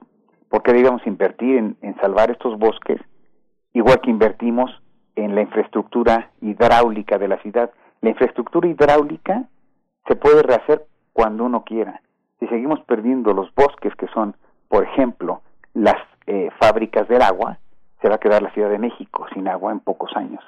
Es decir, requiere un, esfuerzo importante. Pero aquí también es importante subrayar que en un país el gobierno debe ser el eje rector que nos ayudara a multiplicar esta información, a que se difundiera. Y es una de las cuestiones que tenemos que exigir. Eh, me parece, con esto acabo, que eh, iniciativas como la de Stop Extinction, como lo que hemos logrado eh, en los últimos 20 años de hacer que la ciencia en México sea ciencia de, de, frontera, y los estudios que se han hecho en mi laboratorio, por ejemplo, son los que se usó eh, eh, la ONU para decir que estamos en la sexta extinción masiva. Debemos creer que podemos hacer la mejor ciencia, debemos creer y debemos, debemos aspirar a que nuestro trabajo tenga impacto a nivel nacional y a nivel mundial y tenemos que trabajar más que nunca. Eh, pero por otro lado, esto eh, eh, ofrece, y estamos en una situación tan complicada por un lado, pero por otro lado, el, el medio ambiente es tan noble que creo que puede ser uno de los pocos ejes que puedan aglutinar a, México eh, como país una vez más en el, en el, en el corto plazo. Doctor Gerardo Ceballos, eh, le pregunto eh, es, es, posible, bueno, por supuesto todo lo que nos acaba de narrar y, cada que participa con nosotros nos pone a pensar eh, en una gran dificultad y un panorama muy complejo, pero le pregunto si es posible remontar la situación en la que ya nos encontramos desde nuestras acciones cotidianas. Y, y no quiero ponerlo en términos de una competencia de a ver quién es más nocivo, pero sí poder ponderar eh, el impacto de la gran industria frente a las eh, acciones cotidianas de la población. ¿Cómo hacer este, e, esta ponderación, este equilibrio? ¿Dónde tendríamos que empezar? Porque por un lado tenemos que empezar, y, y, o por muchos lados, pero ¿dónde hay que fijar la mirada cuando se habla de esto, de la gran industria y de su responsabilidad sobre el ambiente? Bueno, ese también es, es, es uno de los grandes temas. Lo primero tendría que hacer es que eh, las, las, eh, el gobierno, las instituciones que norman esta industria deben estar del de lado de, del, del ambiente. Es muy difícil que podamos como individuos combatir esta gran industria, pero yo mencionaba el ejemplo de los boicots que se hicieron a estas compañías de hamburguesas y funcionaron. Es decir, eh, eh, con, eh, el, los patrones de consumo, si una sociedad sólida, con una clase media sólida, puede tener un gran impacto. El problema en México es que tenemos un país en donde hay una gran pobreza y eh, eh, la pobreza no ayuda porque la gente que está en esa situación de precaria, su, su preocupación mayor es que va a comer el día siguiente, ¿no?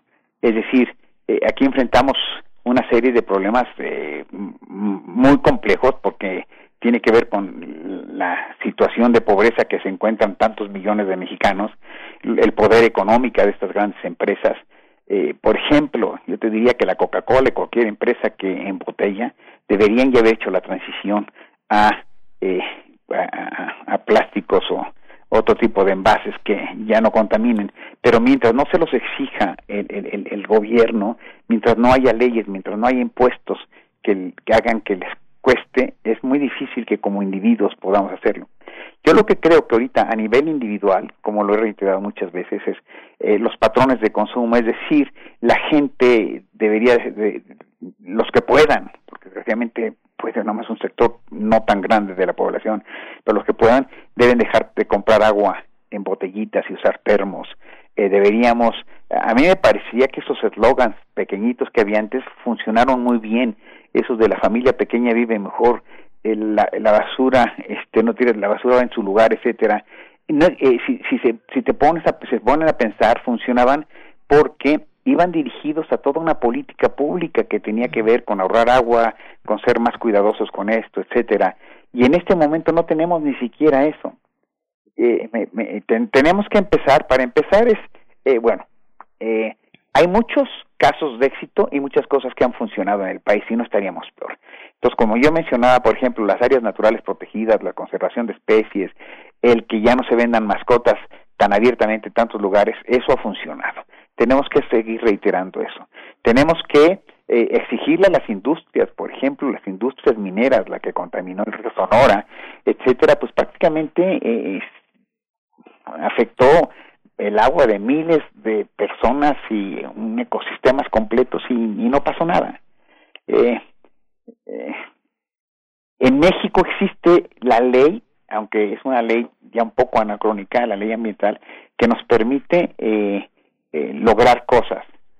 Pero el problema que yo veo fundamental y lo que tenemos que hacer es que no tenemos un movimiento articulado. En los años 70, 80 hubo un, movimiento ambiental articulado que venía desde la sociedad civil, los científicos, eh, eh, partes de la industria, etcétera, y eso no existe. Entonces, uno de los grandes eh, elementos que tenemos que hacer, y yo te digo que en, en el caso de nosotros lo estamos tratando de hacer, es organizarnos y dar este marco de referencia que le permitiera a la ciudadanía, a la industria, hay mucha industria, hay muchos industriales, hay muchos, eh, eh, este, eh, la, parte de la iniciativa privada está muy preocupada y tiene interés en hacer bien las cosas, pero tiene que tener estos grandes, este, em, lineamientos.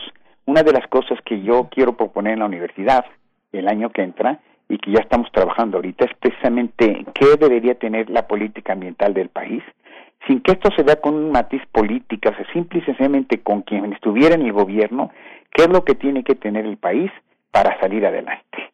Y si tuviéramos estos grandes rubros, ya, ¿cuál es el objetivo? ¿Cuál es la meta? ¿Cuál es el objetivo? ¿Y cuáles son las métricas? Podríamos salir. ¿Cómo es posible? Lo que me estás este, eh, eh, preguntando, que es enormemente una pregunta muy buena, ¿cómo es posible que pudiéramos incidir y saber qué podemos hacer, qué tenemos que hacer con las grandes industrias, ¿sí? Con la deforestación, con la extinción de especies, si primero no tenemos un planteamiento claro de cuál debería ser el objetivo, segundo, no tenemos la métrica que nos permitiera saber a dónde estamos, y tercero, entonces no podemos definir los mecanismos. Y te pongo un ejemplo. Hace años, cuando estaba Peña Nieto, me preguntaron algunas de estas temas ambientales y me decían que una de las políticas es que, iban que era reducir la pobreza. Yo le decía que reducir la pobreza era bien, estaba correcto, pero si no tenía un objetivo y métricas era trivial. Porque si yo tenía, digamos, 30 millones de pobres y bajaba a 2.000 pobres, yo había cumplido con el objetivo de bajar la pobreza, pero de una manera trivial. Entonces, lo que se puso es que se tenía que bajar el 25% eh, eh, eh, el número de pobres en México. Es decir, en este momento lo que tenemos que hacer nosotros, y ahí es donde los universitarios y ahí es donde nosotros los científicos podemos ayudar, es a definir estos grandes parámetros, como tú bien dices, eh, y en cada uno de ellos, cuáles son los 10 ejes rectores del medio ambiente en México, 10 o 12. Y en cada uno de ellos poner nuestro objetivo, eh, cero deforestación al final del sexenio. Es decir, no queremos seguir perdiendo ambiente natural. Entonces, ¿qué se tiene que hacer para esto y cuáles son las políticas para lograrlo? ¿Y qué puede hacer cada ciudadano? Eh, cero tráfico de especies en el país, el final del sexenio. Aunque no se logre, si tú tienes una política de cero extinción, de cero esto de eh, eh, reducir al 80% el tráfico ilegal de especies, etcétera, ya te da esos parámetros que necesitamos y entonces puedes eh, diseñar perfectamente cuáles son las acciones que lograr. Pero mientras no tengamos emanado ni del gobierno, ni de los ambientalistas, ni de los científicos, ni de nadie, esos grandes derroteros, no podemos avanzar. Es decir, estamos caminando a pasos de ciego. Entonces, yo lo que te podría decir que el tema más fundamental en este momento en política ambiental en México es definir precisamente una política ambiental que identifique los grandes, grandes eh, problemas, extinción de especies, contaminación, eh, este, destrucción de ambientes, etcétera. ¿Cuál es el, el, el, objetivo que quisiéramos tener al final del sexenio y al final, en los próximos 10 eh, años, en esta década? alineados a lo que ha mencionado la ONU, porque sí existen a nivel internacional eh, objetivos y metas, alinearlo a esto con esto definir a nivel de país y a nivel de estados qué es lo que se tendría que hacer. Y ya con esto acabo. Final, por ejemplo, México abandonó y teníamos un programa de ordenamientos territoriales. No existe un ordenamiento territorial vigente del país. Y en este sentido, ¿Cómo podemos decir dónde podemos poner las fábricas, dónde podemos poner las plantaciones forestales, dónde podemos poner las granjas porcícolas, si es posible que haya un tren o no en la zona maya, si es posible o no que haya una carretera, etcétera, etcétera, si no tenemos de una manera coherente eh, eh, eh articulado esto en políticas públicas. México, la, la, construcción internacional eh, sobre México no es, un, no es una manera. ¿Usted confía en esos mecanismos internacionales de vigilancia? ¿México los obedece? México está alineado en, en, esa, en esa protección. Digamos que se habla mucho de extinciones, pero no estamos frente a una extinción masiva como lo que ocurrió en el Pérmico o en el Triásico o extinciones de ese tipo, como la, última creo fue la del Cretácico, si no me equivoco.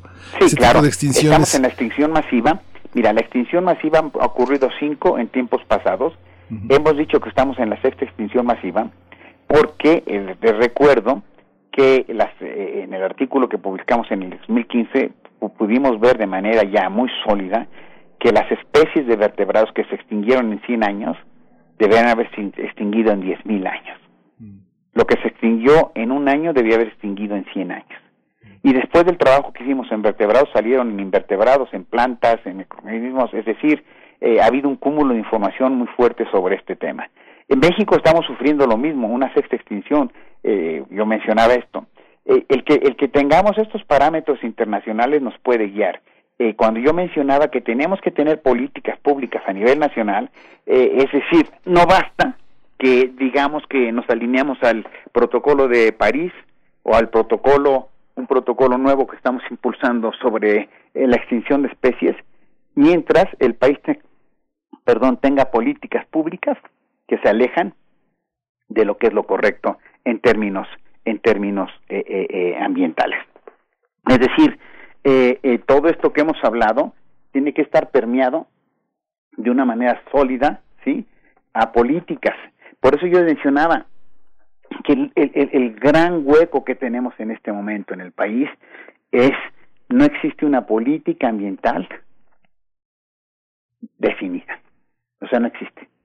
No sabemos a dónde queremos ir con, con eh, eh, eh, las energías limpias, no sabemos a dónde queremos ir en términos de la contaminación, no sabemos qué hacer con los plásticos, no sabemos qué hacer con las especies en peligro de extinción, no sabemos cómo detener la deforestación no planeada, no hay reglas claras de cómo usar el ambiente. Entonces yo llego, son los menonitas, le compran su terreno a los campesinos, desmontan seis mil hectáreas en, eh, Quintana Roo, cerca de Bacalar, los residuos de esa zona llegan a la laguna y está perdiendo sus siete colores, Bacalar porque está siendo contaminada por sedimentos y por nutrientes, por fertilizantes y pesticidas, eh, la autoridad llega y como rentaron o vendieron las tierras los campesinos, no los pueden meter a la cárcel, a nadie, no se puede detener esta deforestación, o sea, no hay reglas. Eso es lo que tenemos que hacer en este momento. Por más que dijéramos, la, la ciudadanía podemos hacer muchas cosas como las que hemos mencionado, y ahorita mencioné, mencionaría algunas que son muy buenas, pero lo más importante para mí es que tenemos que eh, eh, eh, impulsar, definir, demandar que haya una política ambiental pública correcta para los próximos años en México. No sabemos cuánta agua queda para la Ciudad de México, seguimos sobre, pues, explotando los mantos freáticos, seguimos destruyendo los bosques y no hay un análisis disponible para todo el público que nos diga en cuántos años se va a quedar sin agua la Ciudad de México. Ahora estamos precisamente con el tema de la uh, reforma a la ley de aguas en México. Pues doctor Gerardo Ceballos, ¿cuántos temas, múltiples enfoques también eh, que se dedican a un mismo objetivo eh, al, en todo el ancho del planeta, que es precisamente hacer frente a la devastación de la actividad humana que provoca sobre el medio ambiente? Nosotros le agradecemos mucho, doctor Gerardo Ceballos, esta participación y pues seguimos en el tema que nos convoca a todos y a todas en este, en este planeta. Yo les agradezco mucho y espero que haya contestado a sus preguntas esta, esta parte y enfaticé más lo de las cuestiones de temas de políticas públicas pero es fundamental que entendamos que sin eso eh, va a ser muy difícil que podamos parar la sexta extinción masiva en México y en el planeta. Sí, muchas gracias, doctor eh, Gerardo Ceballos. Muchas gracias por su, por su pasión, por su inteligencia y por su interés en el que participemos todos y dejemos de ser unos espectadores nada más. Les agradezco mucho, muchas gracias como siempre, muy amables. Gracias. Hasta pronto. Bueno, estamos a punto de despedirnos, pero antes nuestro jefe de noticias, Antonio Quijano, nos recomienda un documental que está recientemente estrenado, se titula A Life on Our Planet, una vida en nuestro planeta, lo pueden encontrar en Netflix, se estrenó hace unos pocos días, eh, es la narración del naturalista David Attenborough, eh, este destacado divulgador inglés que visitó cada uno de los continentes para dar cuenta, eh, alertar sobre las consecuencias del cambio climático y también sobre la maravilla de la, de la vida silvestre y sus variedades. Pues bueno, no dejen de verlo, una vida en nuestro planeta. Está, si tienen la oportunidad de verlo en Netflix, bueno, ahí está. Eh, y, y, pues muchas gracias, Toño Quijano, por, por esta recomendación. Miguel Ángel, nos estamos despidiendo. Sí, es extraordinario el acento de David Attenborough con su acento tan british, tan, tan real. Es maravilloso. Eh, sí. Bueno, nos vamos, nos vamos ya. Eh, gracias por su atención, gracias por esta escucha tan atenta y participativa. Nos escuchamos mañana en punto de las 7 y hasta las 10 de la mañana. Quédese con nosotros, quédese en la programación de Radio NAM. Esto fue Primer Movimiento. El mundo desde la universidad.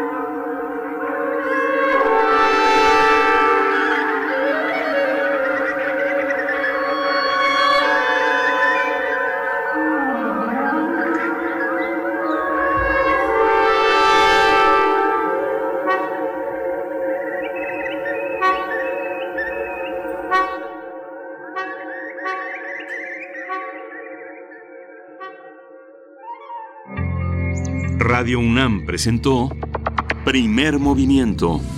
El mundo desde la universidad. Con Berenice Camacho y Miguel Ángel Quemain en la conducción. Frida Saldívar y Uriel Gámez, producción. Antonio Quijano y Patricia Zavala, Noticias. Miriam Trejo y Rodrigo Mota, coordinadores de invitados. Tamara Quirós, redes sociales. Arturo González y Socorro Montes, operación técnica. Y Arlén Cortés, servicio social.